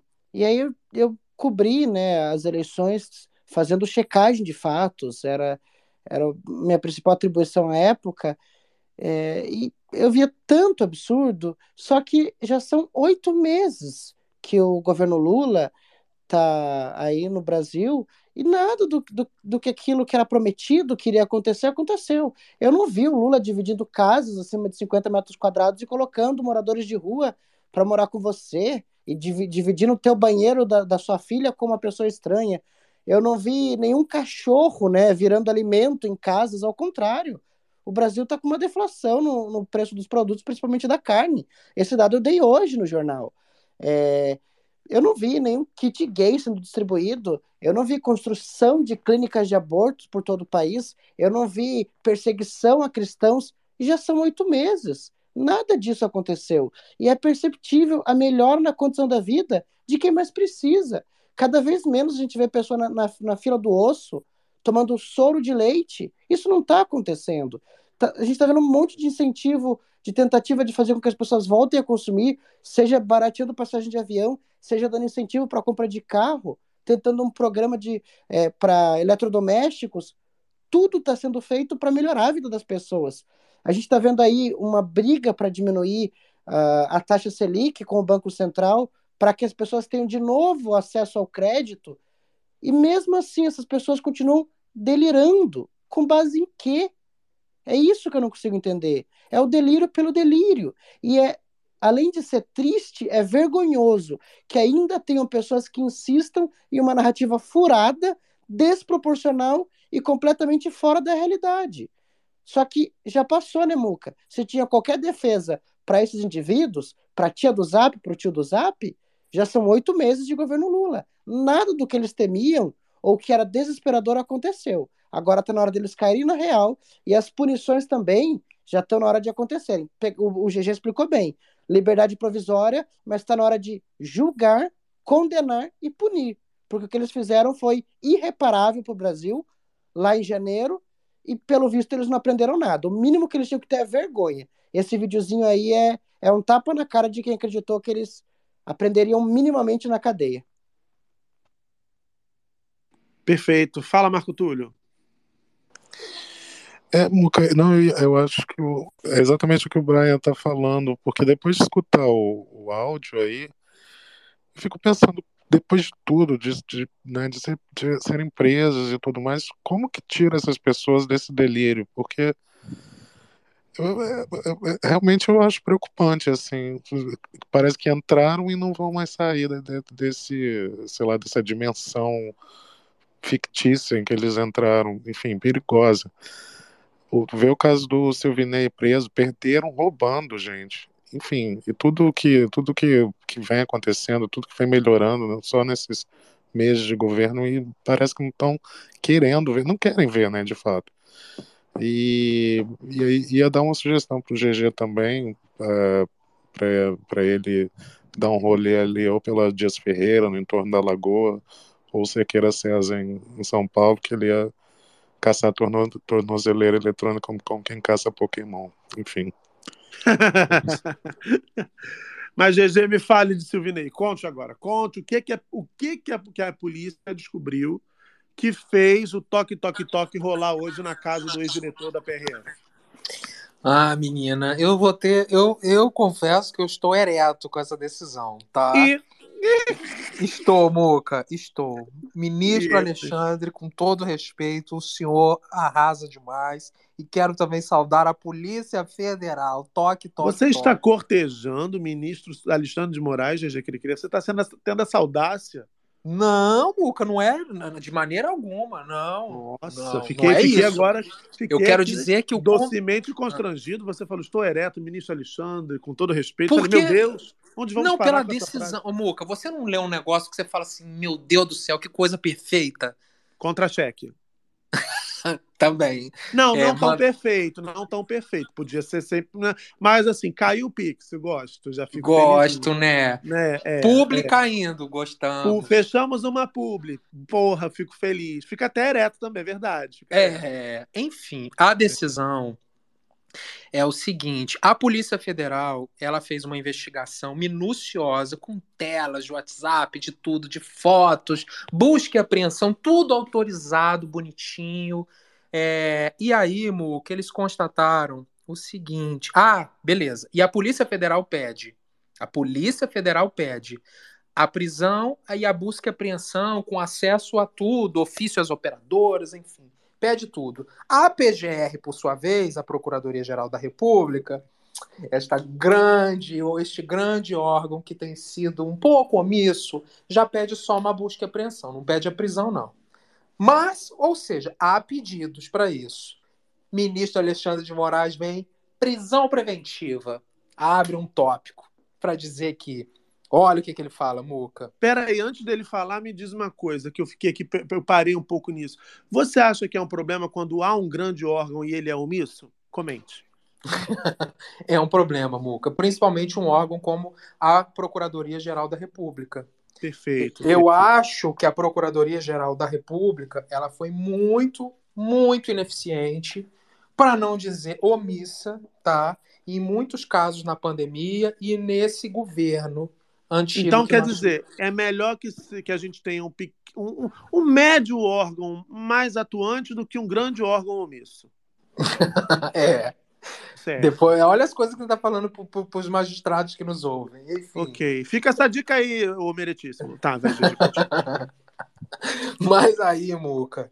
O pior é... é que eu quase errei e falei mere, me, meteríssimo. Pensa. Ô, meteríssimo. Vai, continua. Enfim. Não posso ser processado jamais, porque eu vou me referir ao juiz como meteríssimo e ele vai sair de lá achando que ele é o fodão da parada. Vai, continua. É... Olha só. Cadê, meu Deus do céu? O ministro Alexandre de Moraes, ele, ele, ele vota, ele vota, ele vota não, né? Ele decide pela prisão preventiva, porque ele acredita, olha os fundamentos dele, pela garantia da ordem pública, da ordem econômica, por conveniência. Ah, não, isso aqui é o que ele está explicando. Peraí, não foi isso, não. Ele está explicando os motivos da, da, da. as possíveis caracterizações da preventiva. Ele vira e fala assim, ó. Aspas. A conduta do investigado, narrado pela Polícia Federal, revela-se ilícita e gravíssima, pois são apontados elementos indicativos do uso irregular da máquina pública com o objetivo de interferir no processo eleitoral, via direcionamento tendencioso de recursos humanos e materiais, com o intuito de dificultar o trânsito de eleitores. Conforme relatado pela Polícia Federal, no dia do segundo turno das eleições presidenciais de 2022, Silvinei Vasques, então ocupando o cargo de diretor-geral da Polícia Rodoviária Federal, teria emitido ordens ilegais a seus subordinados, visando dificultar ou até impedir o livre trânsito de eleitores nas regiões em que o então candidato Luiz Inácio Lula da Silva havia obtido votação mais expressiva no primeiro turno, conforme apurado pela ferramenta de inteligência artificial. Informa a Polícia Federal que, e aí, Muca, eles tiveram acesso a uns termos de declarações e também as, as alguns conteúdos. Por exemplo, ó, ele vira e fala assim, ó. Ao analisar o conteúdo do isso aqui é o que é o que está escrito no relatório da polícia, né? Ao analisar o conteúdo do aparelho telefone celular da DPF Marília Alencar, após autorização de compartilhamento de provas, é, indicou um trecho que merece transcrição integral, haja vista corroborar a produção do B1 com a concentração de votos, sendo importante se atentar à data das imagens, 17 de 10 de 2022, atentando para a data que será detalhada mais adiante, 19 do 10. Aí nessas imagens, Muca, eles fizeram umas telas de PowerPoint dizendo é, um mapa dizendo concentração maior ou igual a 75% para o Lula. Isso é um batom na cueca, gente. Prestem atenção nesse dado. Eles mapearam, né, colocaram em ordem os municípios que concentravam os maiores percentuais de votos para o Lula. Isso, isso é um, isso é um, é um, é um escárnio, né? Mas continua, GG. Ó, concentração maior ou igual a 75% para Lula. Abaixo do título há um mapa do Brasil e uma lista de municípios trazendo uma tabela com cidades ordenadas, aparentemente por ordem de concentração de votos no candidato Lula. Aparecem as seguintes cidades: Crato, no Ceará, Paulo Afonso, Bahia, Iguatu, no Ceará, enfim, várias cidades todas do Nordeste. Aí vem, há uma coluna de votos cujo número total é 10 milhões 73.642. E na coluna Bolsonaro há um indicativo de um total de 1 milhão 485.294 votos, seguido pela coluna de Lula com um número de 7 milhões 700 e blau. Enfim, as colunas de percentuais apontam 15 37% na, na coluna e Bolsonaro 80% e 15%. Há também uma coluna final de partidos. O arquivo de imagem é reproduzido adiante, seguido por duas imagens maiores mostrando um tamanho maior, enfim, está explicando esta imagem. E aí ele vai falando também das colunas, né, de outros municípios, enfim.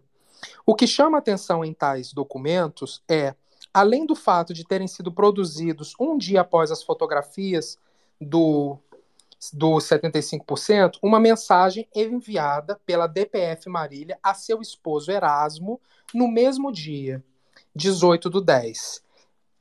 A mesma afirmar, cara, eu tô numa reunião séria do Excel no GAB, deixando claro estar tratando sobre os dados das planilhas em questão com o, o ex-ministro da Justiça, Anderson Torres. Com relação a isso, Muca, é uma coisa que chama atenção, porque é, o Estúdio I, né, eles estavam falando sobre isso, até então achava que era um movimento né, entre supostamente a família Bolsonaro e os próprios PRFs, que tinham contatos e etc. Essa informação de que o Anderson Torres estaria ligado nesse plano, como também parte dessa, dessa estratégia, foi uma novidade, pelo menos para nós. assim. E aí, é, deixa eu prosseguir aqui, que eu fechei aqui a tabela para ler o negócio. Aí ele, eles começam a concluir o seguinte, ó. É, o efetivo da PRF utilizado no segundo turno das eleições, esses são os pontos destacados por eles, tá? O efetivo da PRF utilizado no segundo turno das eleições 2022 foi muito maior na região Nordeste do que nas demais regiões do Brasil, além do que o efetivo convocado para atuar nos dias de folga, nos dias 28 a 30 de outubro, gerou um pagamento muito maior na nominada região. Da mesma forma, os pontos fixos de fiscalização foram muito maiores nas região, na região Nordeste, sendo que entre 28 e 30 de outubro, a quantidade de ônibus localizados na região Nordeste foi apenas de 221, a menos que a soma a menos que a soma das demais regiões do Brasil. E a retenção de ônibus na referida região foi quase o dobro da soma dos retidos nas demais regiões. Ao se analisar os dados da fiscalização e retenção de ônibus no dia da votação de segundo turno, 30 do 10, as diferenças chamam ainda mais atenção, sendo que os números são autoexplicativos. Enfim, é uma soma de, de dados relacionados a essas atuações, a essas atuações da PRF. E... Tem, tem, além disso, além dessa tabela, além dessa, dessa, dessa, desse estudo, né, a, a PF se debruçou sobre esses dados. Teve também, eu vi na Globo News hoje durante a tarde, uh, uma, uma, uma espécie de ata de, da convocação de uma reunião pelo, pelo Silvinei, em que ele proíbe, por exemplo, celulares, né? Tudo isso também ajuda a, a que teria sido a reunião em que ele deu a ordem para que acontecesse aquela operação picareta, né, GG? É, esse pedaço eu ainda não consegui analisar aqui não, Muca. É, mas temos isso também. Uh, e a PF viu, portanto, que havia risco de interferência, né? Uh, efetivamente. Fala, vamos, enquanto o GG localiza outros pontos da decisão, vamos ouvir o Brian. Fala, Brian. O Pato até colocou aqui no, na tag que no dia das eleições a gente estava no Space, inclusive, discutindo sobre isso. É, Muca, a gente está chegando agora em, em agosto com essa com esse entendimento, né?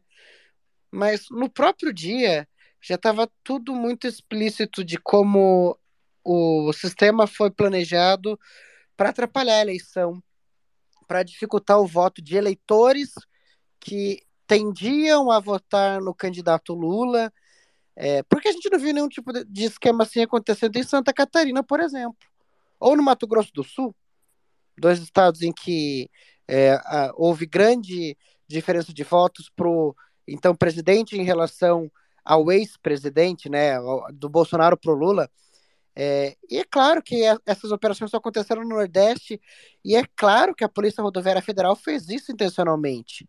É, acho que isso não é surpresa para ninguém. Eu sempre disse aqui, eu disse no dia das eleições, no Space à tarde, e bati é, durante todo o período pós-eleição, né? Durante ali, o governo de transição punições energéticas precisavam ocorrer e ainda precisam. Porque o que aconteceu foi muito grave. A gente já é desigual, Muca, do começo ao fim das nossas vidas, é, a nível de sociedade mesmo, né? Seja no acesso à educação, na questão financeira, de saúde, de moradia, é, em tantos pontos, e no único momento em que, em tese, nós somos iguais, nós somos equivalentes, é no dia da votação. Porque não importa de onde você veio, não importa quanto você ganha, não importa o que você come, não importa quem você conhece, né? Não importa a vida que você teve, o que você vai ter, o teu voto é igual de qualquer outro. Todo mundo tem o direito ao mesmo voto e todo mundo tem a mesma proporção nessa nesse dia. É, e, e aí, quando você consegue fazer com que o único dia em que a democracia é de fato plena, esse dia ele seja estragado, esse dia ele seja roubado, manipulado, você está mexendo com a única coisa que em tese funciona, né? Que é uma eleição limpa, justa, honesta e coerente. Então, eu sempre disse que punições precisavam ocorrer e eu ainda acho que é pouco. Tem mais pessoas que precisam estar atrás das grades.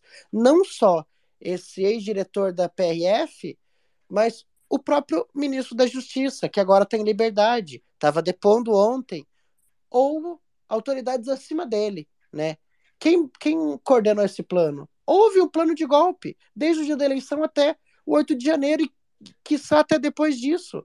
As pessoas precisam ser punidas. Foi muito grave tudo o que aconteceu no Brasil, essencialmente de outubro para cá. A gente precisa rever muita coisa e essas pessoas precisam ser punidas exemplarmente, sem anistia para nenhum deles. O Perfeito. dia das eleições, o dia das eleições, Muca, foi importante para o Brasil, mas ao mesmo tempo o que tentaram fazer foi muito feio e triste. É, e eu acho que para isso não tem desculpa. A gente tem que manter o olho bem aberto, porque outras eleições vão vir por aí, né? Perfeito. Olha, os dados, né, é, que esse que o GG sinalizou aqui, reportou para gente, eles foram entregues ao Anderson Torres, que era ministro uh, da Justiça. A Marília, que era funcionária, né, a tal funcionária uh, que teria preparado esse, esse, essa tabela, Marília Ferreira de Alencar, ela era do Ministério da Justiça e Segurança Pública, né?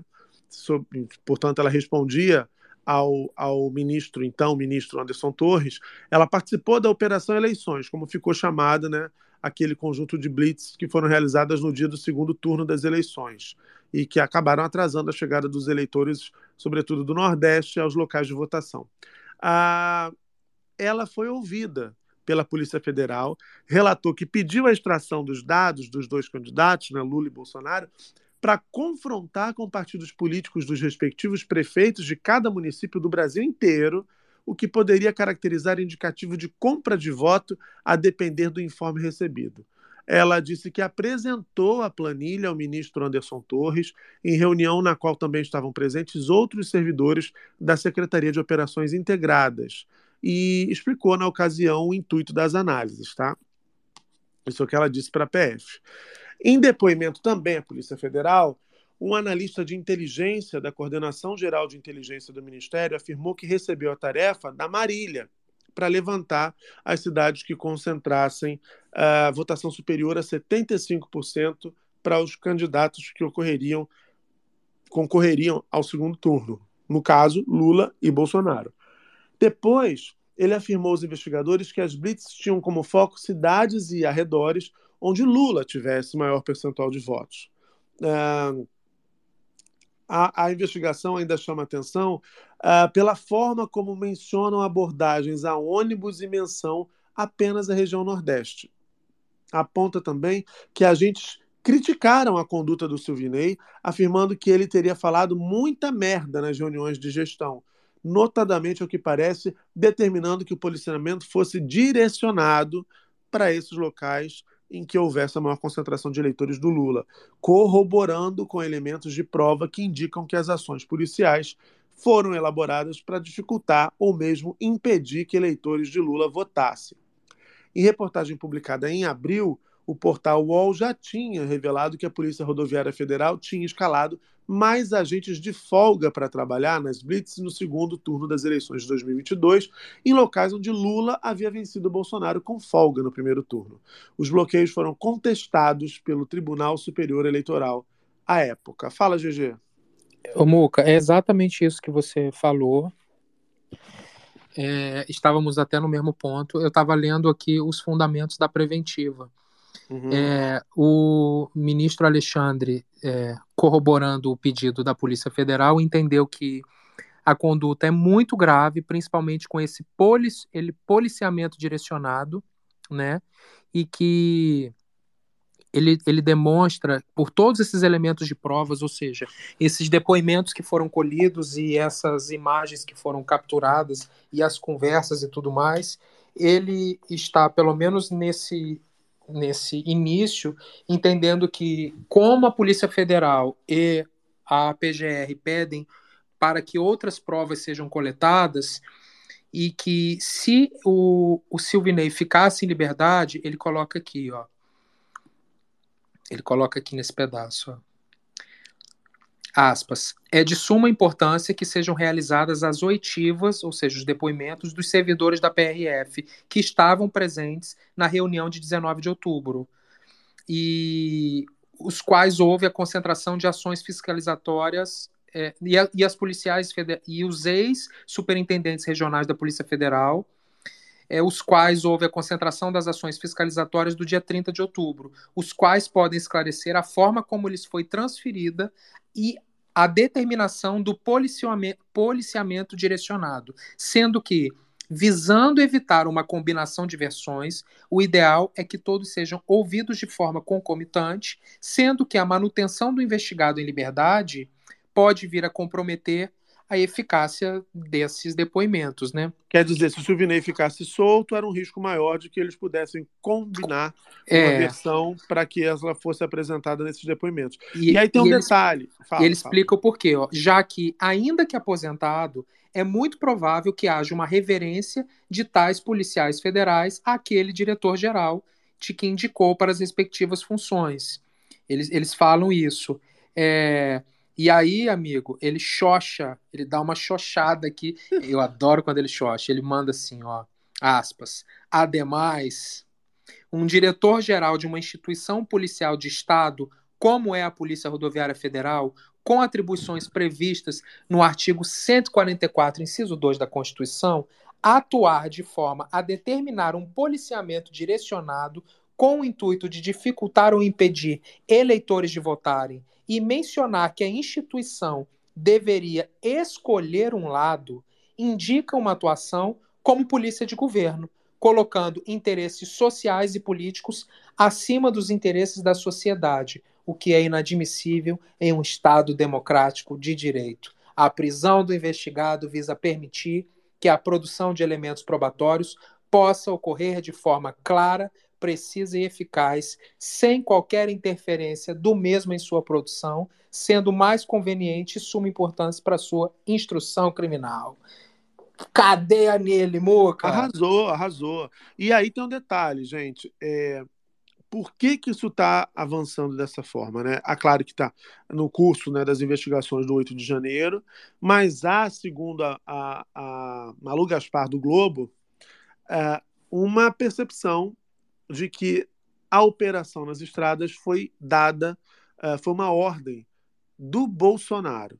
Uh, vou ler para vocês aqui o, o, texto da Malu Gaspar. Ela diz o seguinte: uh, que uma reunião ocorrida no gabinete do então ministro da Justiça, Anderson Torres, na noite do dia 19 de outubro, está sendo tratada pela Polícia Federal como evento que prova que a Operação Eleições 2022 foi uma decisão do governo Bolsonaro, e não uma iniciativa isolada do diretor-geral da PRF, Silvinei Vasques. Para os investigadores que trabalharam na operação da PF, desencadeada nesta quarta-feira, destrinchar o que aconteceu nessa reunião é a próxima prioridade para envolver não só o ex-ministro da Justiça, como também o ex-presidente da República na coordenação e no planejamento dos bloqueios nas estradas que visavam atrapalhar a livre circulação de eleitores de Lula na região Nordeste no dia do segundo turno. Estiveram no encontro no Ministério da Justiça, além do Silvanei e Silvinei, né? E de, do diretor de inteligência dele, Luiz Carlos Reichach, a diretora de inteligência, Marília Alencar, e integrante da cúpula da própria Polícia Federal à época. O objetivo do ministro era fazer com que todos os órgãos subordinados ao ministério, especialmente a Polícia Federal, participassem dos bloqueios. Na época, ele justificava as operações dizendo que era necessário combater a compra de votos no segundo turno. Para embasar a Operação Eleições 2022, Torres encomendou a Marília esse boletim que o, o, o GG leu para a gente, mostrando locais em que Lula tinha conseguido mais de 75% dos votos.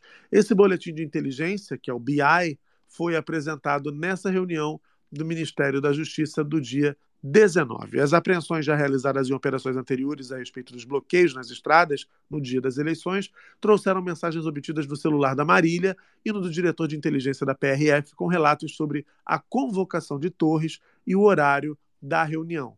A equipe da coluna da Malu Gaspar apurou ainda que a Polícia Federal possui mais dados e até imagens que mostram quem estava na reunião com Torres e o que foi discutido.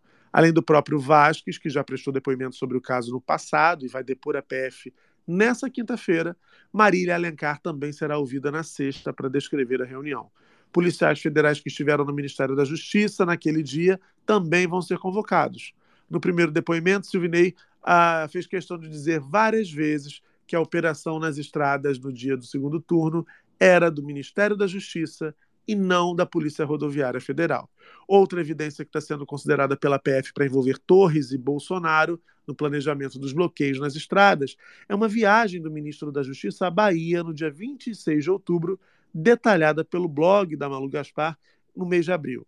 O ministro viajou com o diretor-geral da PF, Márcio Nunes, e seu secretário executivo, o brigadeiro Antônio Lorenzo. Na Bahia, ele se reuniu com o então superintendente local da PF, Leandro Almada, e seus dois assessores diretos, os delegados Flávio Márcio Albergaria Silva e Marcelo Werner Derson Filho. O objetivo era passar pessoalmente a ordem para que a Polícia Federal se engajasse na operação com equipes e trabalho de inteligência. A função de vocês aqui é tão estratégica que, se eu pudesse, eu trocaria de lugar com vocês. Ele disse ao grupo, segundo relatos feitos pelos participantes da reunião, à PF e ao Ministério da Justiça. Silvinei ainda afirmou que o Ministério estava recebendo muitas denúncias de compras de voto por petistas no Nordeste. Disse que isso só explicava, que só isso explicava a grande diferença entre a votação de Lula e a de Bolsonaro no primeiro turno. Na Bahia, Lula tinha tido 5,8 milhões de votos contra 2 milhões do então presidente. Segundo ele, as informações do setor de inteligência indicavam que os petistas pretendiam causar confusão no dia do segundo turno e que por isso era preciso engajamento na operação para vistoriar todo mundo. Por isso, o ministro queria que a Polícia Federal colocasse pelo menos 90% do efetivo nas ruas e estradas no domingo, o que seria realmente escandaloso, né?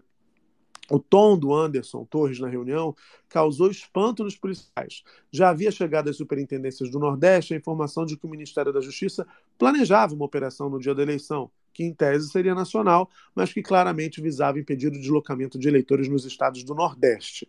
Superintendentes da PRF na região, inclusive, não escondiam dos subordinados qual era o objetivo da operação. Vários deles agora estão na mira da Polícia Federal e do Supremo Tribunal Federal. O plano inicial do Ministério da Justiça era, inclusive, promover uma entrevista coletiva no mesmo dia, após a votação, com a presença das chefias da PRF e da PF, além de assessores. A entrevista não chegou a acontecer porque a PF da Bahia não se engajou na operação e a intensa movimentação da PRF nas estradas levou o ministro Alexandre de Moraes a intimar o diretor-geral da corporação, à época, a interrompê-la sob pena de multa e afastamento do cargo. É. Será que vão chegar no homem dessa vez, Brian? É, Muca, eu acho, eu acho admirável que houve uma ação coordenada da PRF para atrapalhar os votos de eleitores que, em tese, votariam em Lula, mas o Bolsonaro não sabia de nada. Teve um documento apócrifo, né, golpista, encontrado com um ministro de confiança do Bolsonaro, é, que chegou a ser preso, mas o Bolsonaro não sabia de nada. O mesmo que ordenou, o mesmo ministro que ordenou a operação. O mesmo ministro que ordenou.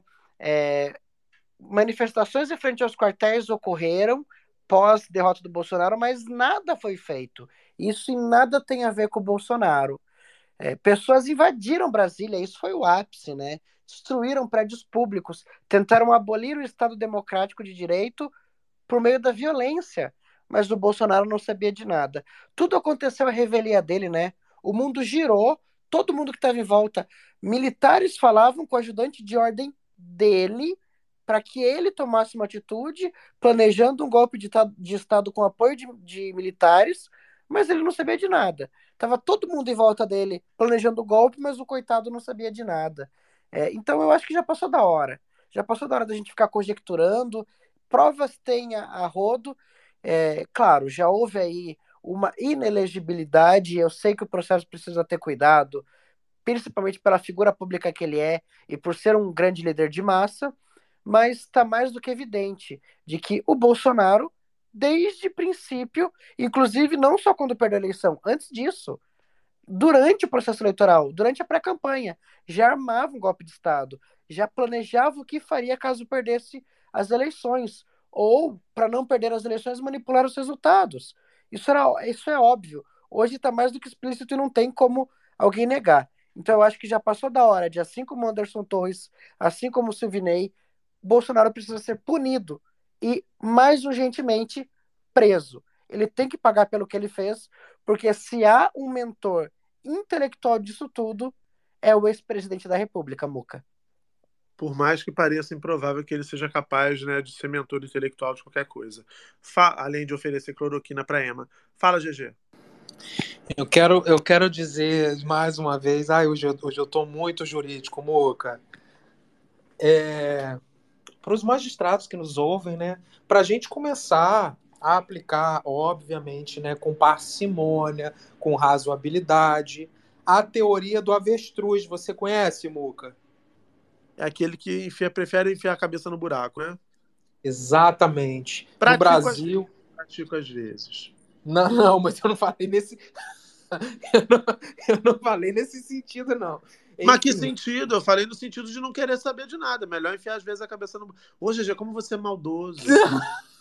eu não, você falou pratico às vezes, eu falei, é, cara. Mas às vezes, às vezes é melhor você enfiar a cabeça no buraco e ficar alheio, não se, não se meter. Às vezes você vem me contar umas fofocas. Eu prefiro enfiar a cabeça no buraco, né, GG? Você tem enfiado a cabeça no buraco, GG? Ah, Brian, infelizmente não. Mas quero aplicar essa maravilhosa. Ele continua teoria. sabendo de tudo, ele continua sabendo de tudo e enfia a cabeça no buraco. O problema é esse, são as escolhas, choices, choices. Enfim, mas temos no Brasil, né, a teoria do avestruz ou teoria da cegueira deliberada. O que, que é essa teoria?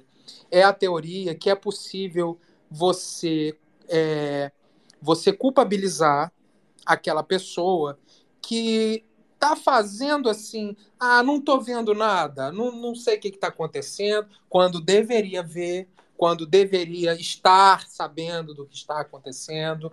É esta teoria. Ela é basicamente, ó, vou ler para vocês aqui só um pedacinho. Por que, que eu lembrei dela?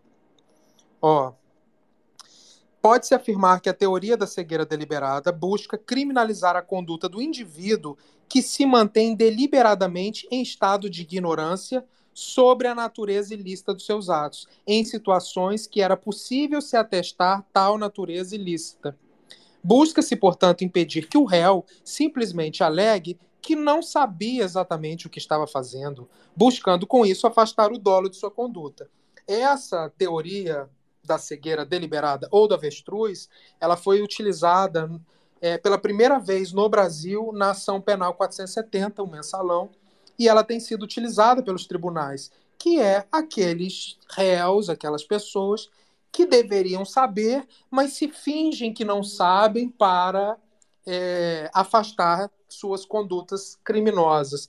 Então, assim, eu acho que com todo esse farto material probatório, eu, eu, eu se fosse se fosse os policiais, eu já fazia a denúncia logo desse caso, porque para mim isso aí já está mais do que comprovado. Mas eles querem continuar com a investigação, talvez é bom que a gente identifique outros atores deste imbróglio. Mas assim. É, o, o fato é que, do jeito que a coisa vai, o Silvinei vai ser o buraco, vai ter muita avestruz aparecendo por aí. Pois é. Porque aí depois dizer que. Porque é engraçado que essa gente comete os ilícitos com aquele ar de. Ah, estou apenas cumprindo com o meu papel de fiscalização. Olha, estou apenas fazendo o que, sabe, o que um bom servidor faz, porque essa vai ser a linha de defesa. Mas assim, está claro, minha gente, está claro por todos os depoimentos, está claro pelas outras pessoas que se negaram a assinar a ata da reunião, está claro por essa troca de mensagens. Aliás, menina, você acredita que a Polícia Federal conseguiu recuperar mensagens apagadas de criptografia do WhatsApp? As suas? Não, querido, do- da galera. É, Mensagem tá apagada. Muca. Sabe a criptografia de ponta a ponta? Sei, não é tão assim. news. Não é tão assim, né? É, confia. gata. Confia, boba, confia. Manda confia pelo bastante. WhatsApp que, você, que tá tudo seguro. Manda no grupo. Manda agora aquela mensagenzinha em vídeo, aquela bolinha em vídeo. É muito legal. Pois é, enfim, fico muito feliz. Eu já cansei de avisar isso, que o WhatsApp não era tão seguro assim, porque eu já peguei muito processo com essas mensagens. A galera acha que é terra sem lei. É só o tá que ele seguro. pega, viu, gente? Ele só pega processo. É só isso, realmente. Mas é isso, Muca, é isso. Enfim, acabou pra elas, né? Acabou para ela. Bom, tá perto do fim. Olha, uma- um passarinho me contou, um passarinho azul que foi tá desempregado, ele, ele ficava aqui, dava plantão 24 horas por 7, né? Aqui enfeitando essa plataforma. Agora ele está desempregado, virou minha fonte. Ele me contou que a gente pode esperar decisões judiciais nos próximos dias, sempre no comecinho da manhã, tá? Então, muita coisa deve acontecer nos próximos dias relacionados a todo este imbróglio, como diz o GG Cricri. E para piorar um pouco mais, GG, pro lado do Silvinei, é que ele está preso. Pode, pode ser né, é, apontado como, como mandante ou como executor de uma, de uma ilegalidade bem grave, se enrolar bastante. Pode, como você já falou aqui, perder a aposentadoria. Seja, pode perder tudo e ficar morando de aluguel, vai economizar o do aluguel, porque talvez fique lá na papuda mesmo. Mas ainda pode piorar o negócio aí, a temporada pode aumentar, porque parece, diz que, que ele mentiu na CPI, né, GG? É, menino, eu tô sabendo também. Por alto. É, mentiu. Ele tava na condição de testemunha? Pois é, Brian, tu tá por dentro? Que história é essa? Ele mentiu na CPI e pode se lascar por causa disso. Pena, não temos. Ah. Ele foi o primeiro depoente na CPI, CPMI, né, dos atos golpistas, e no próprio dia, os parlamentares, a relatora, o presidente, chegaram a dizer que ele estava mentindo no que ele dizia, porque as próprias imagens, né, os documentos que a gente tinha à época já mostravam que ele estava mentindo. É, inclusive, o presidente disse que não ia é, tirá-lo dali preso por consideração ao indivíduo e tudo mais, mas isso pode dar problemas judiciais sim para ele, primeiro dentro do âmbito da CPI, depois por mentir em juramento, né? Ele jurou que ia, iria falar a verdade, e no final, o que a gente viu hoje, nessa operação da Polícia Federal, é que ele mentiu deliberadamente, que ele, ele é, se eximiu de culpa que eram dele, que eram ações que ele organizou, que ele coordenou a Polícia Rodoviária Federal, é, distorceu fatos e tudo isso sim pode ter um peso judicial para ele no âmbito das decisões do relatório final da CPI, quanto judicial, porque a própria CPI já entrou na justiça é, contra o depoimento dele por ter mentido. Então a expectativa é que a vida de Silvinei Vasquez não seja fácil nos próximos meses. Anderson Torres diz que emagreceu bastante, né? No período que ficou na cadeia, ficou bem deprimido. Acho que Silvinei vai pelo mesmo caminho, viu, Muca? Hum. Olha, ele mentiu, por exemplo, ele mentiu, por exemplo, em relação aos pontos de fiscalização. Na CPI, ele afirmou que a PRF tinha feito 694 pontos de fiscalização durante o segundo turno. Os números divulgados por ordem da Controladoria Geral da União, no entanto, revelam que foram 911 pontos de fiscalização. Ele disse à CPI que foram 228 no Nordeste, quando na realidade foram 290. Ah, enquanto o Sudeste tem 40% do eleitorado brasileiro, o Nordeste tem apenas 24%, o número de fiscalizações nas regiões foi inversamente proporcional. Ou seja, tinha mais blitz no Nordeste contra no, que no Sudeste. Ah, só para dar um, um, um parâmetro aí para vocês entenderem como ele enganou a CPMI. Fala, GG. Eu ia falar também que ele também ele já é um dos réus de ação de improbidade administrativa, né? Porque no, no Instagram pessoal dele, ele divulgou, ele fez campanha para Bolsonaro no perfil pessoal e ele é um servidor público. E esta ação está andando, tá? Eu queria até saber resultado. Eu vou até ligar meu notebook, gente, porque a improbidade administrativa é uma matéria que eu gosto tanto, porque a lei de improbidade, embora ela tenha mudado, ela permite tantas coisas, tantas coisas, Muca, e às vezes ela faz um efetivo mais rápido do que do que ao, ao processo penal. Porque ela é mais rápida, porque ela permite bloqueio de bens, ela bota uma multa, ela, ela faz, Muca. Improbidade administrativa é uma beleza. Quero Perfeito. entrar nesse processo para ver se eu descubro uma fofoquinha, dar uma atualização. Mas Ele antes postou- disso, você quer entrar na tag pra gente ver o que, que o pessoal tá comentando na tag? Podemos. Amigo,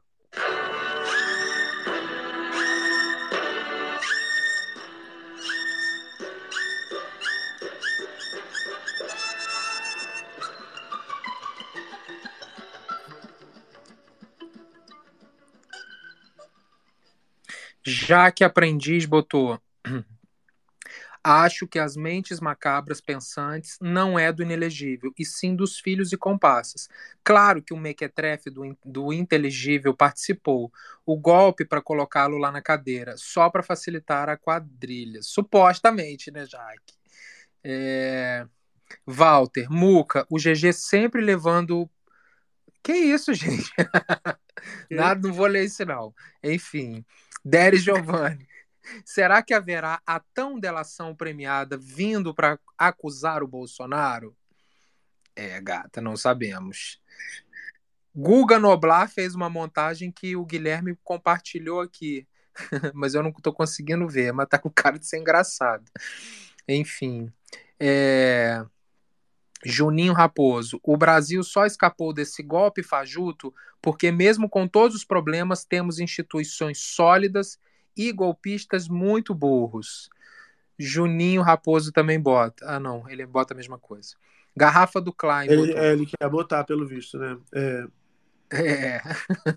o Garrafa do Klein. Se Lula ganhou mesmo assim, apesar apesar das supostas né, compras de votos via emendas inconstitucionais de Bozo e Guedes, interdições em rodovias, milícias digitais, etc., me parece que o resultado do pleito poderia ter sido muito mais elástico. É.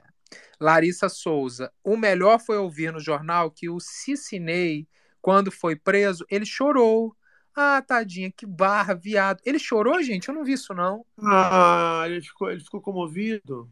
Vocês viram ele chorar? O próprio Viu, Brian? destino. Nossa, que Não, coisa, amigo. coisa chocante, gente. Tá dizendo que ele foi preso. Ah, Tadinha. tadinha, que barra. Ah, que tadinha, via, via. Viado. Viado.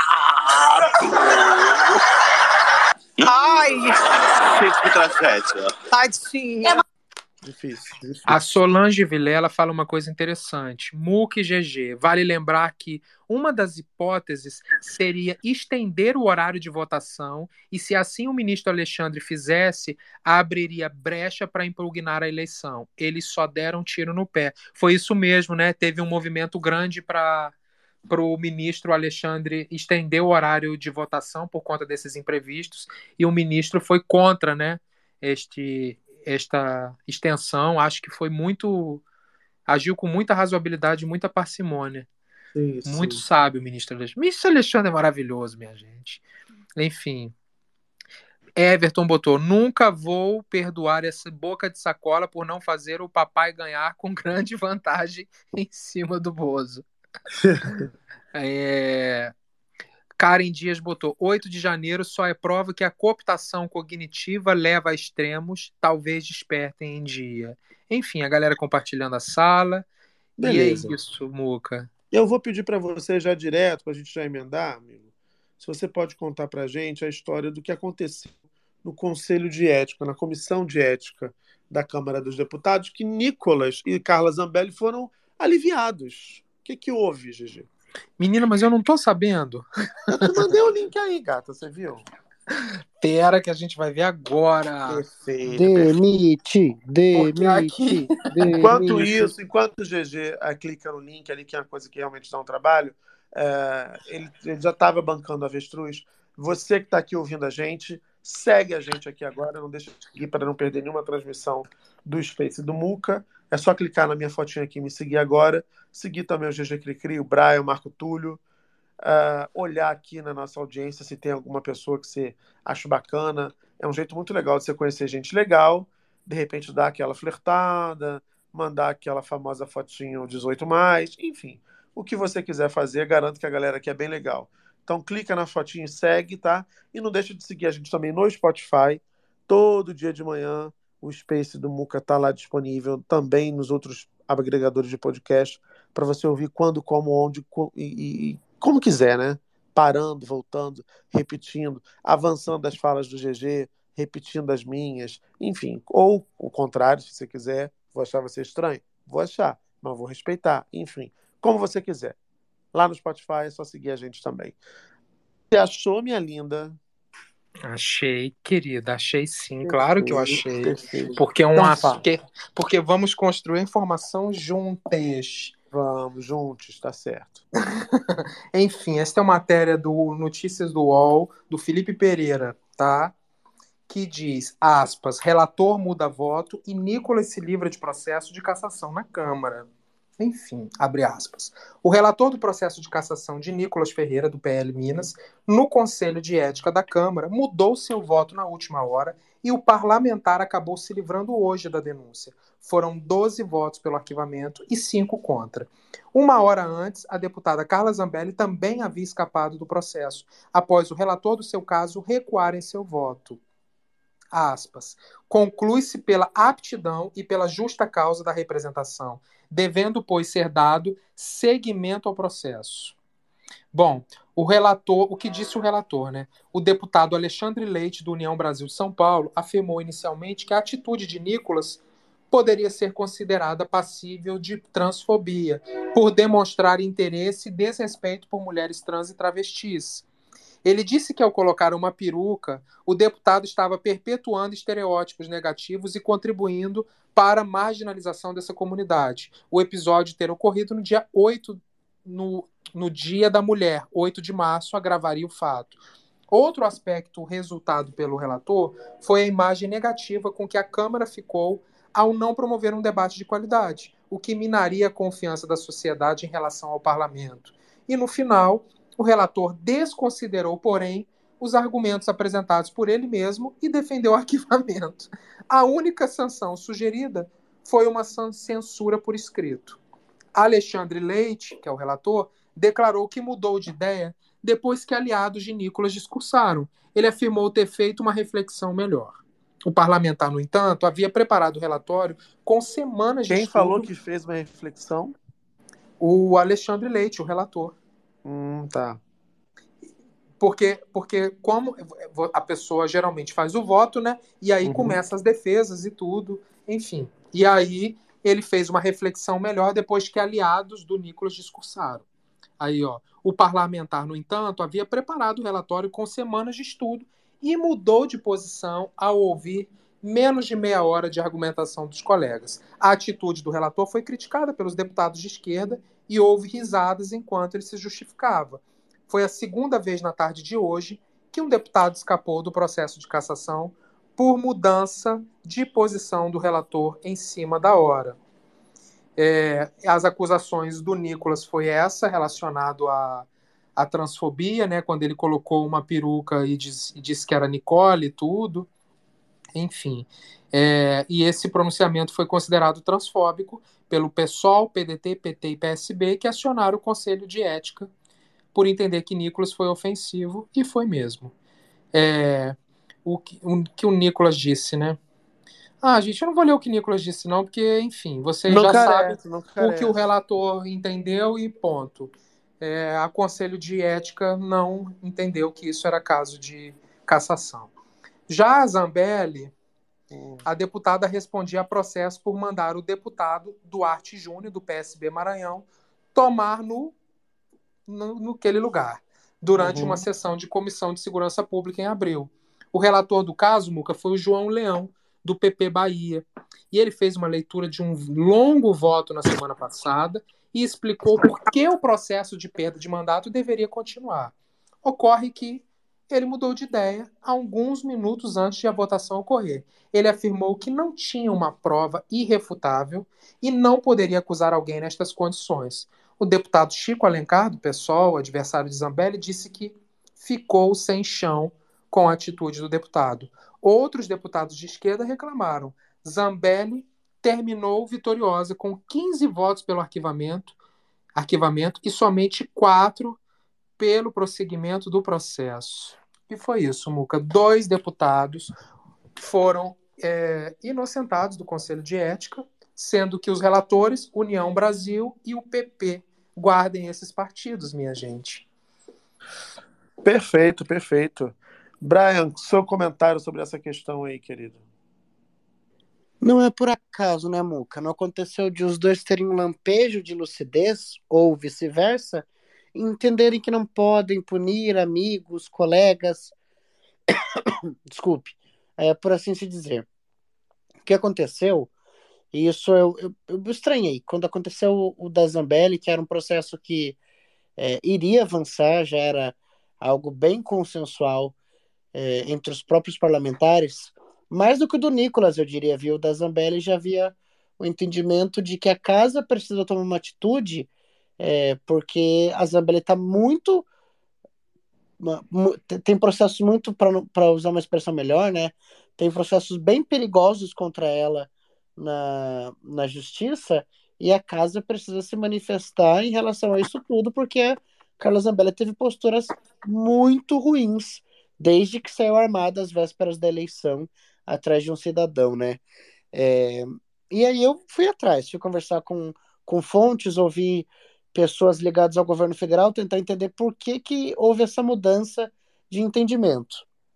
E o que eu entendi é que, é, pelo menos, é isso que dizem pessoas governistas, tá? Lideranças do governo, líderes de bancada. É, eles estão numa grande negociação agora em Brasília para fechar uma base é, com o governo Lula.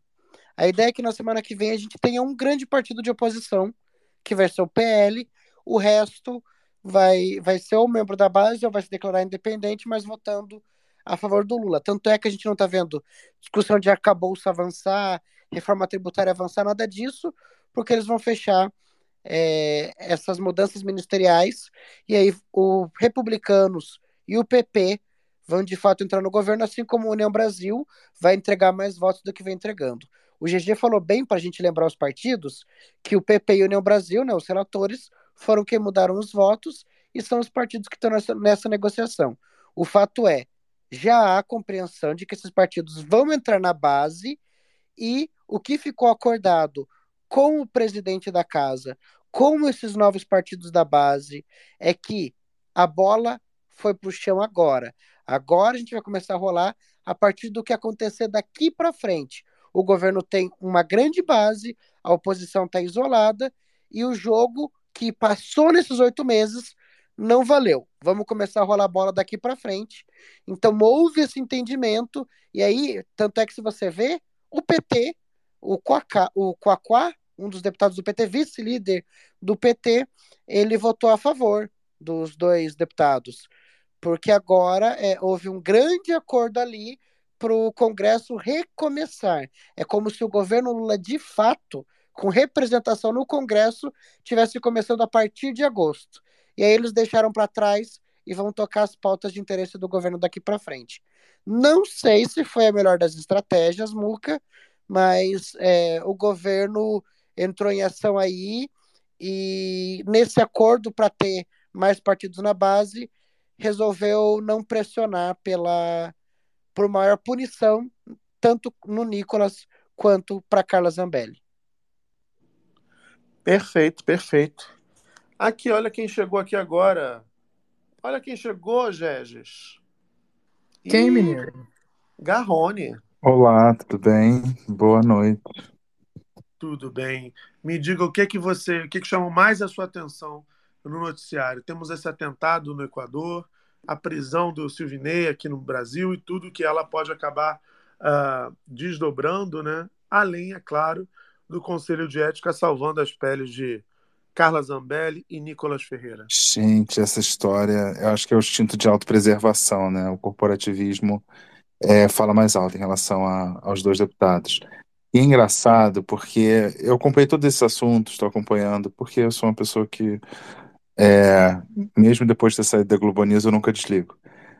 É, mas eu, eu trabalhei hoje na CNN o assunto que para eles, diante de tudo que está acontecendo, que é mais interessante para o Brasil, é a cúpula de, da Amazônia, né? Que terminou ontem, terminou de hoje, terminou nesta quarta-feira, é, e com, com notícias que ao, que ao olhar externo são mais interessantes.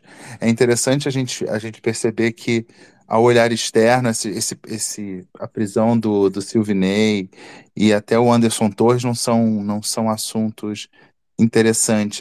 Aí eu fiquei, fiquei fazendo uma reflexão hoje, como a gente aqui vivendo, eu não estou dizendo que está errado, tá? Mas como a gente que está vivendo o dia a dia, a gente fica pensando só nas notícias urgentes só nesse. Você acorda, o cara tá. Ontem foi o depoimento do, do Anderson Torres. Aí no dia seguinte, o Silvinei é preso. A gente, fica meio que numa certa. Fica meio sem ar. E o assunto que é discutido na, na cúpula da Amazônia, que é.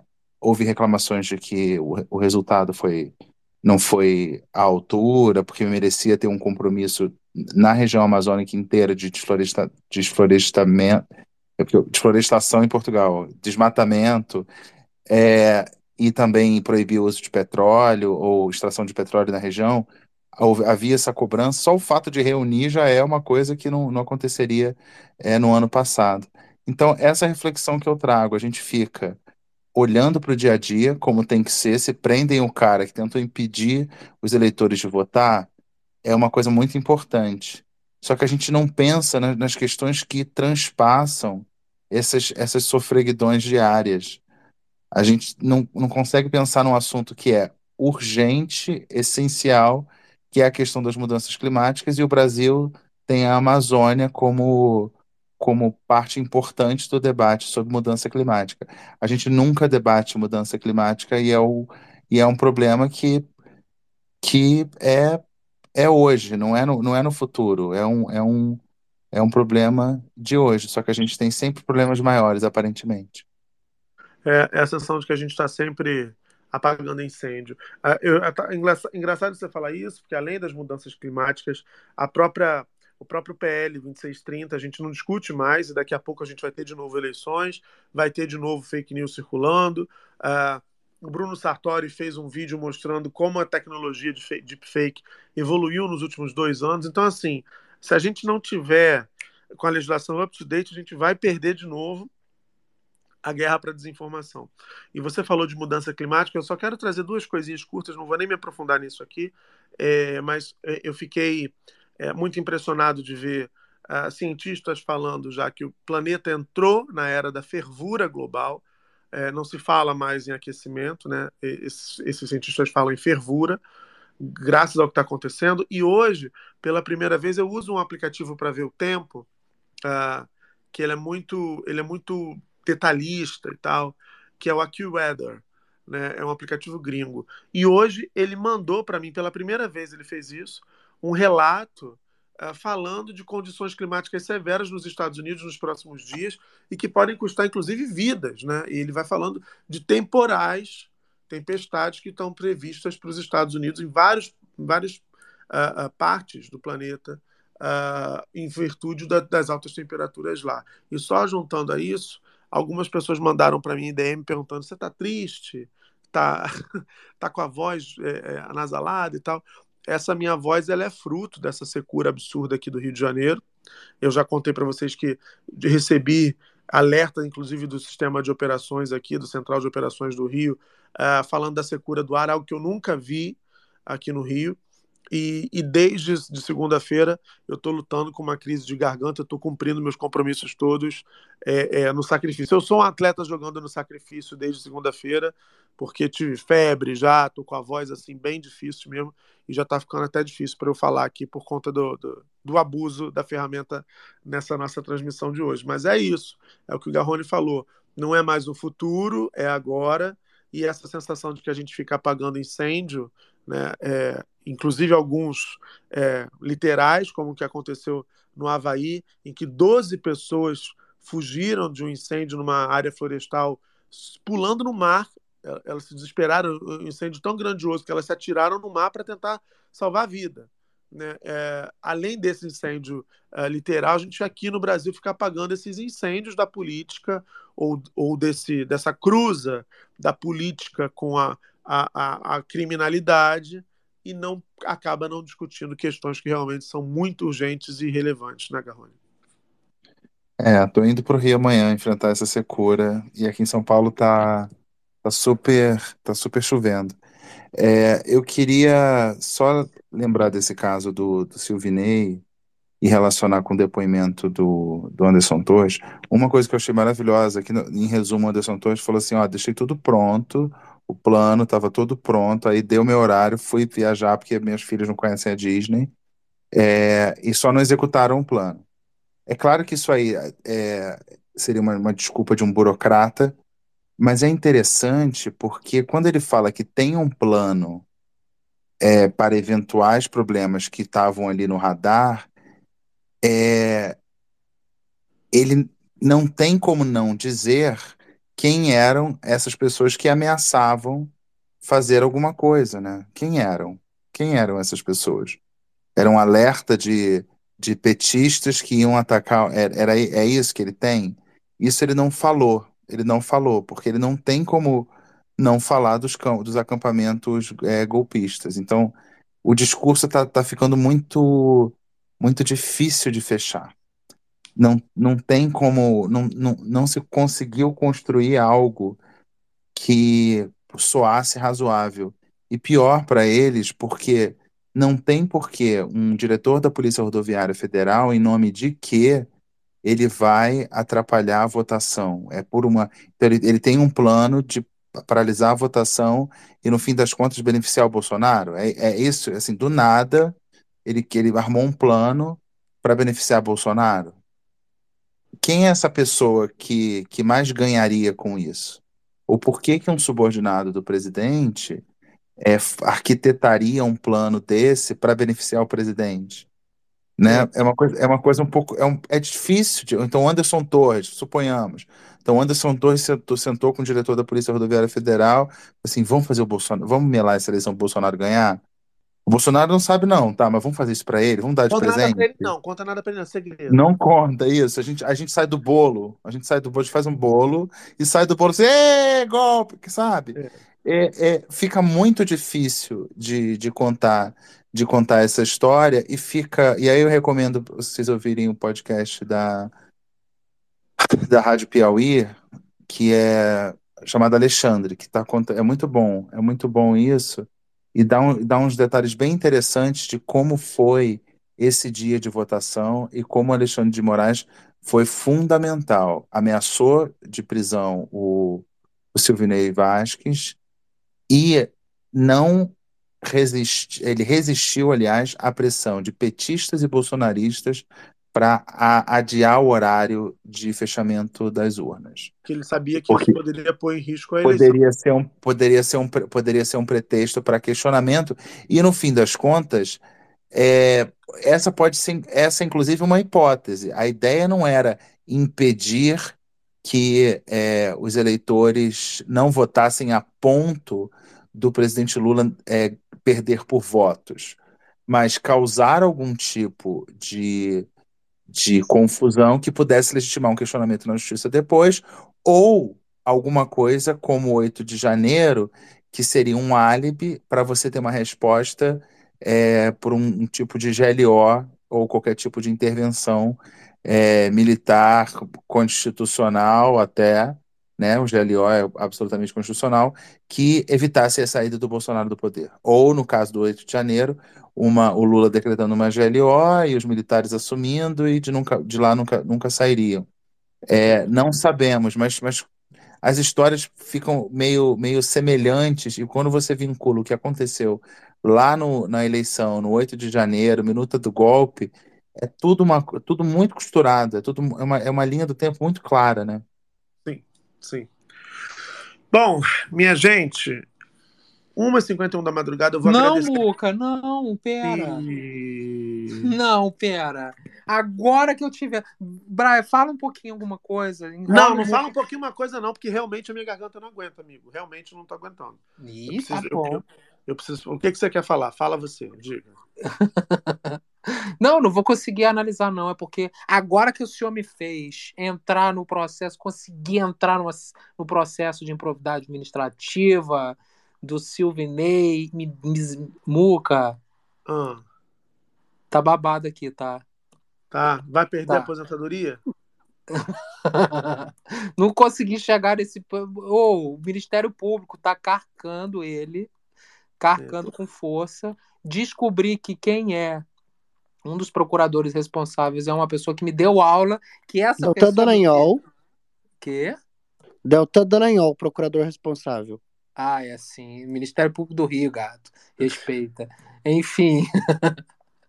É uma das pessoas que me deu aula. Esta pessoa, meu Deus, é uma sumidade em improbidade administrativa. Ele me deu aula de improbidade. Se tem uma pessoa que sabe de improbidade, tem livro escrito, é esta pessoa.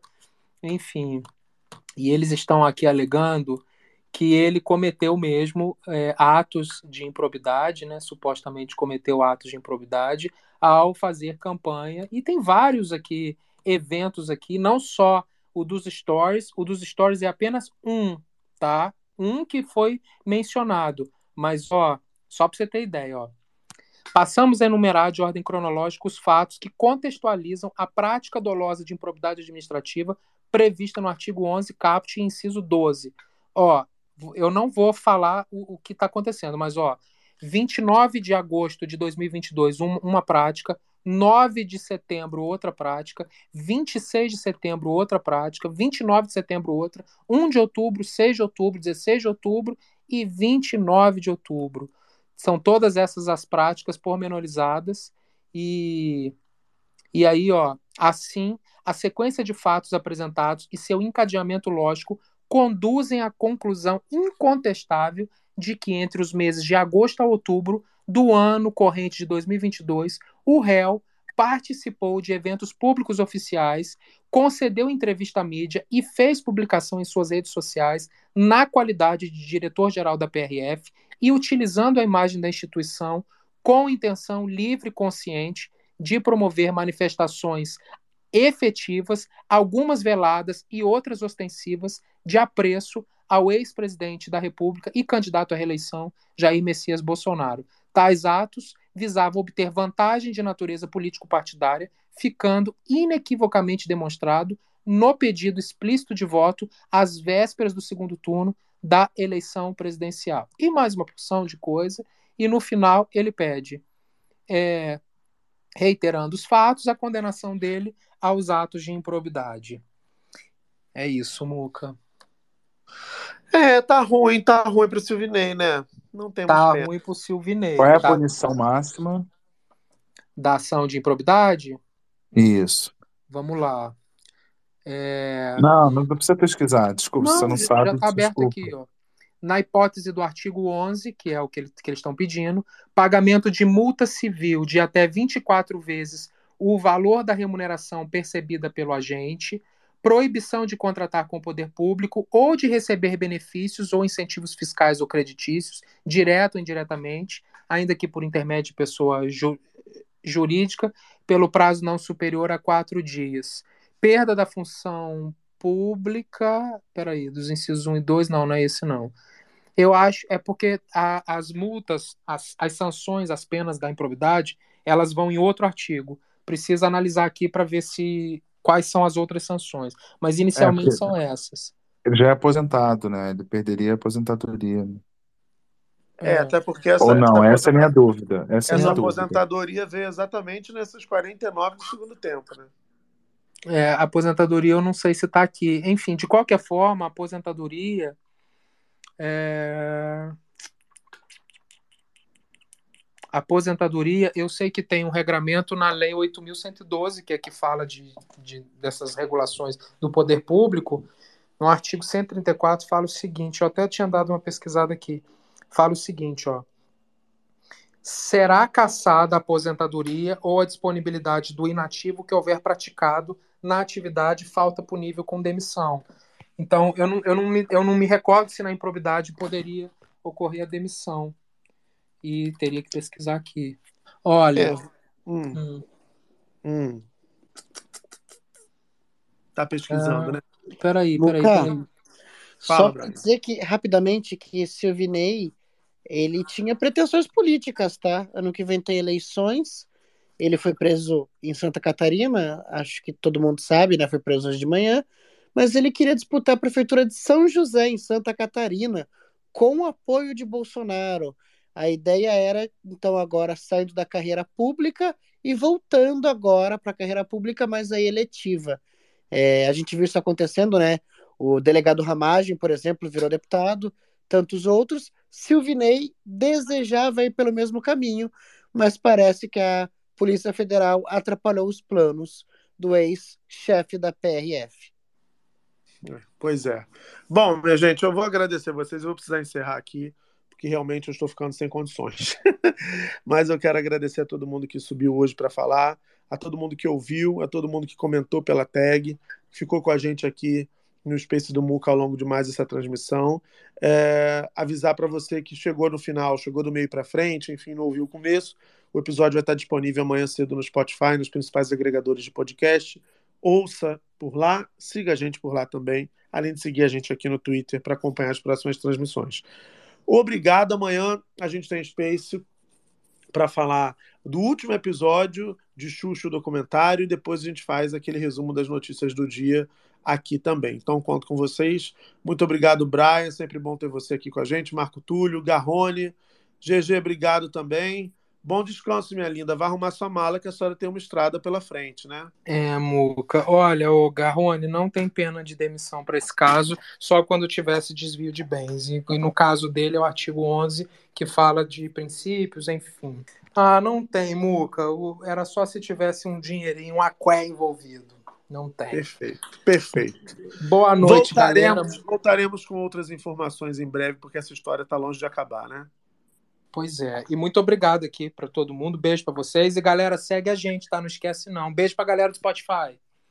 Beijo, gente. Uma boa quinta para você. Que seja um dia de boas notícias. Bebam água, não esqueçam de beber água. E até a próxima. Tchau, tchau, gente.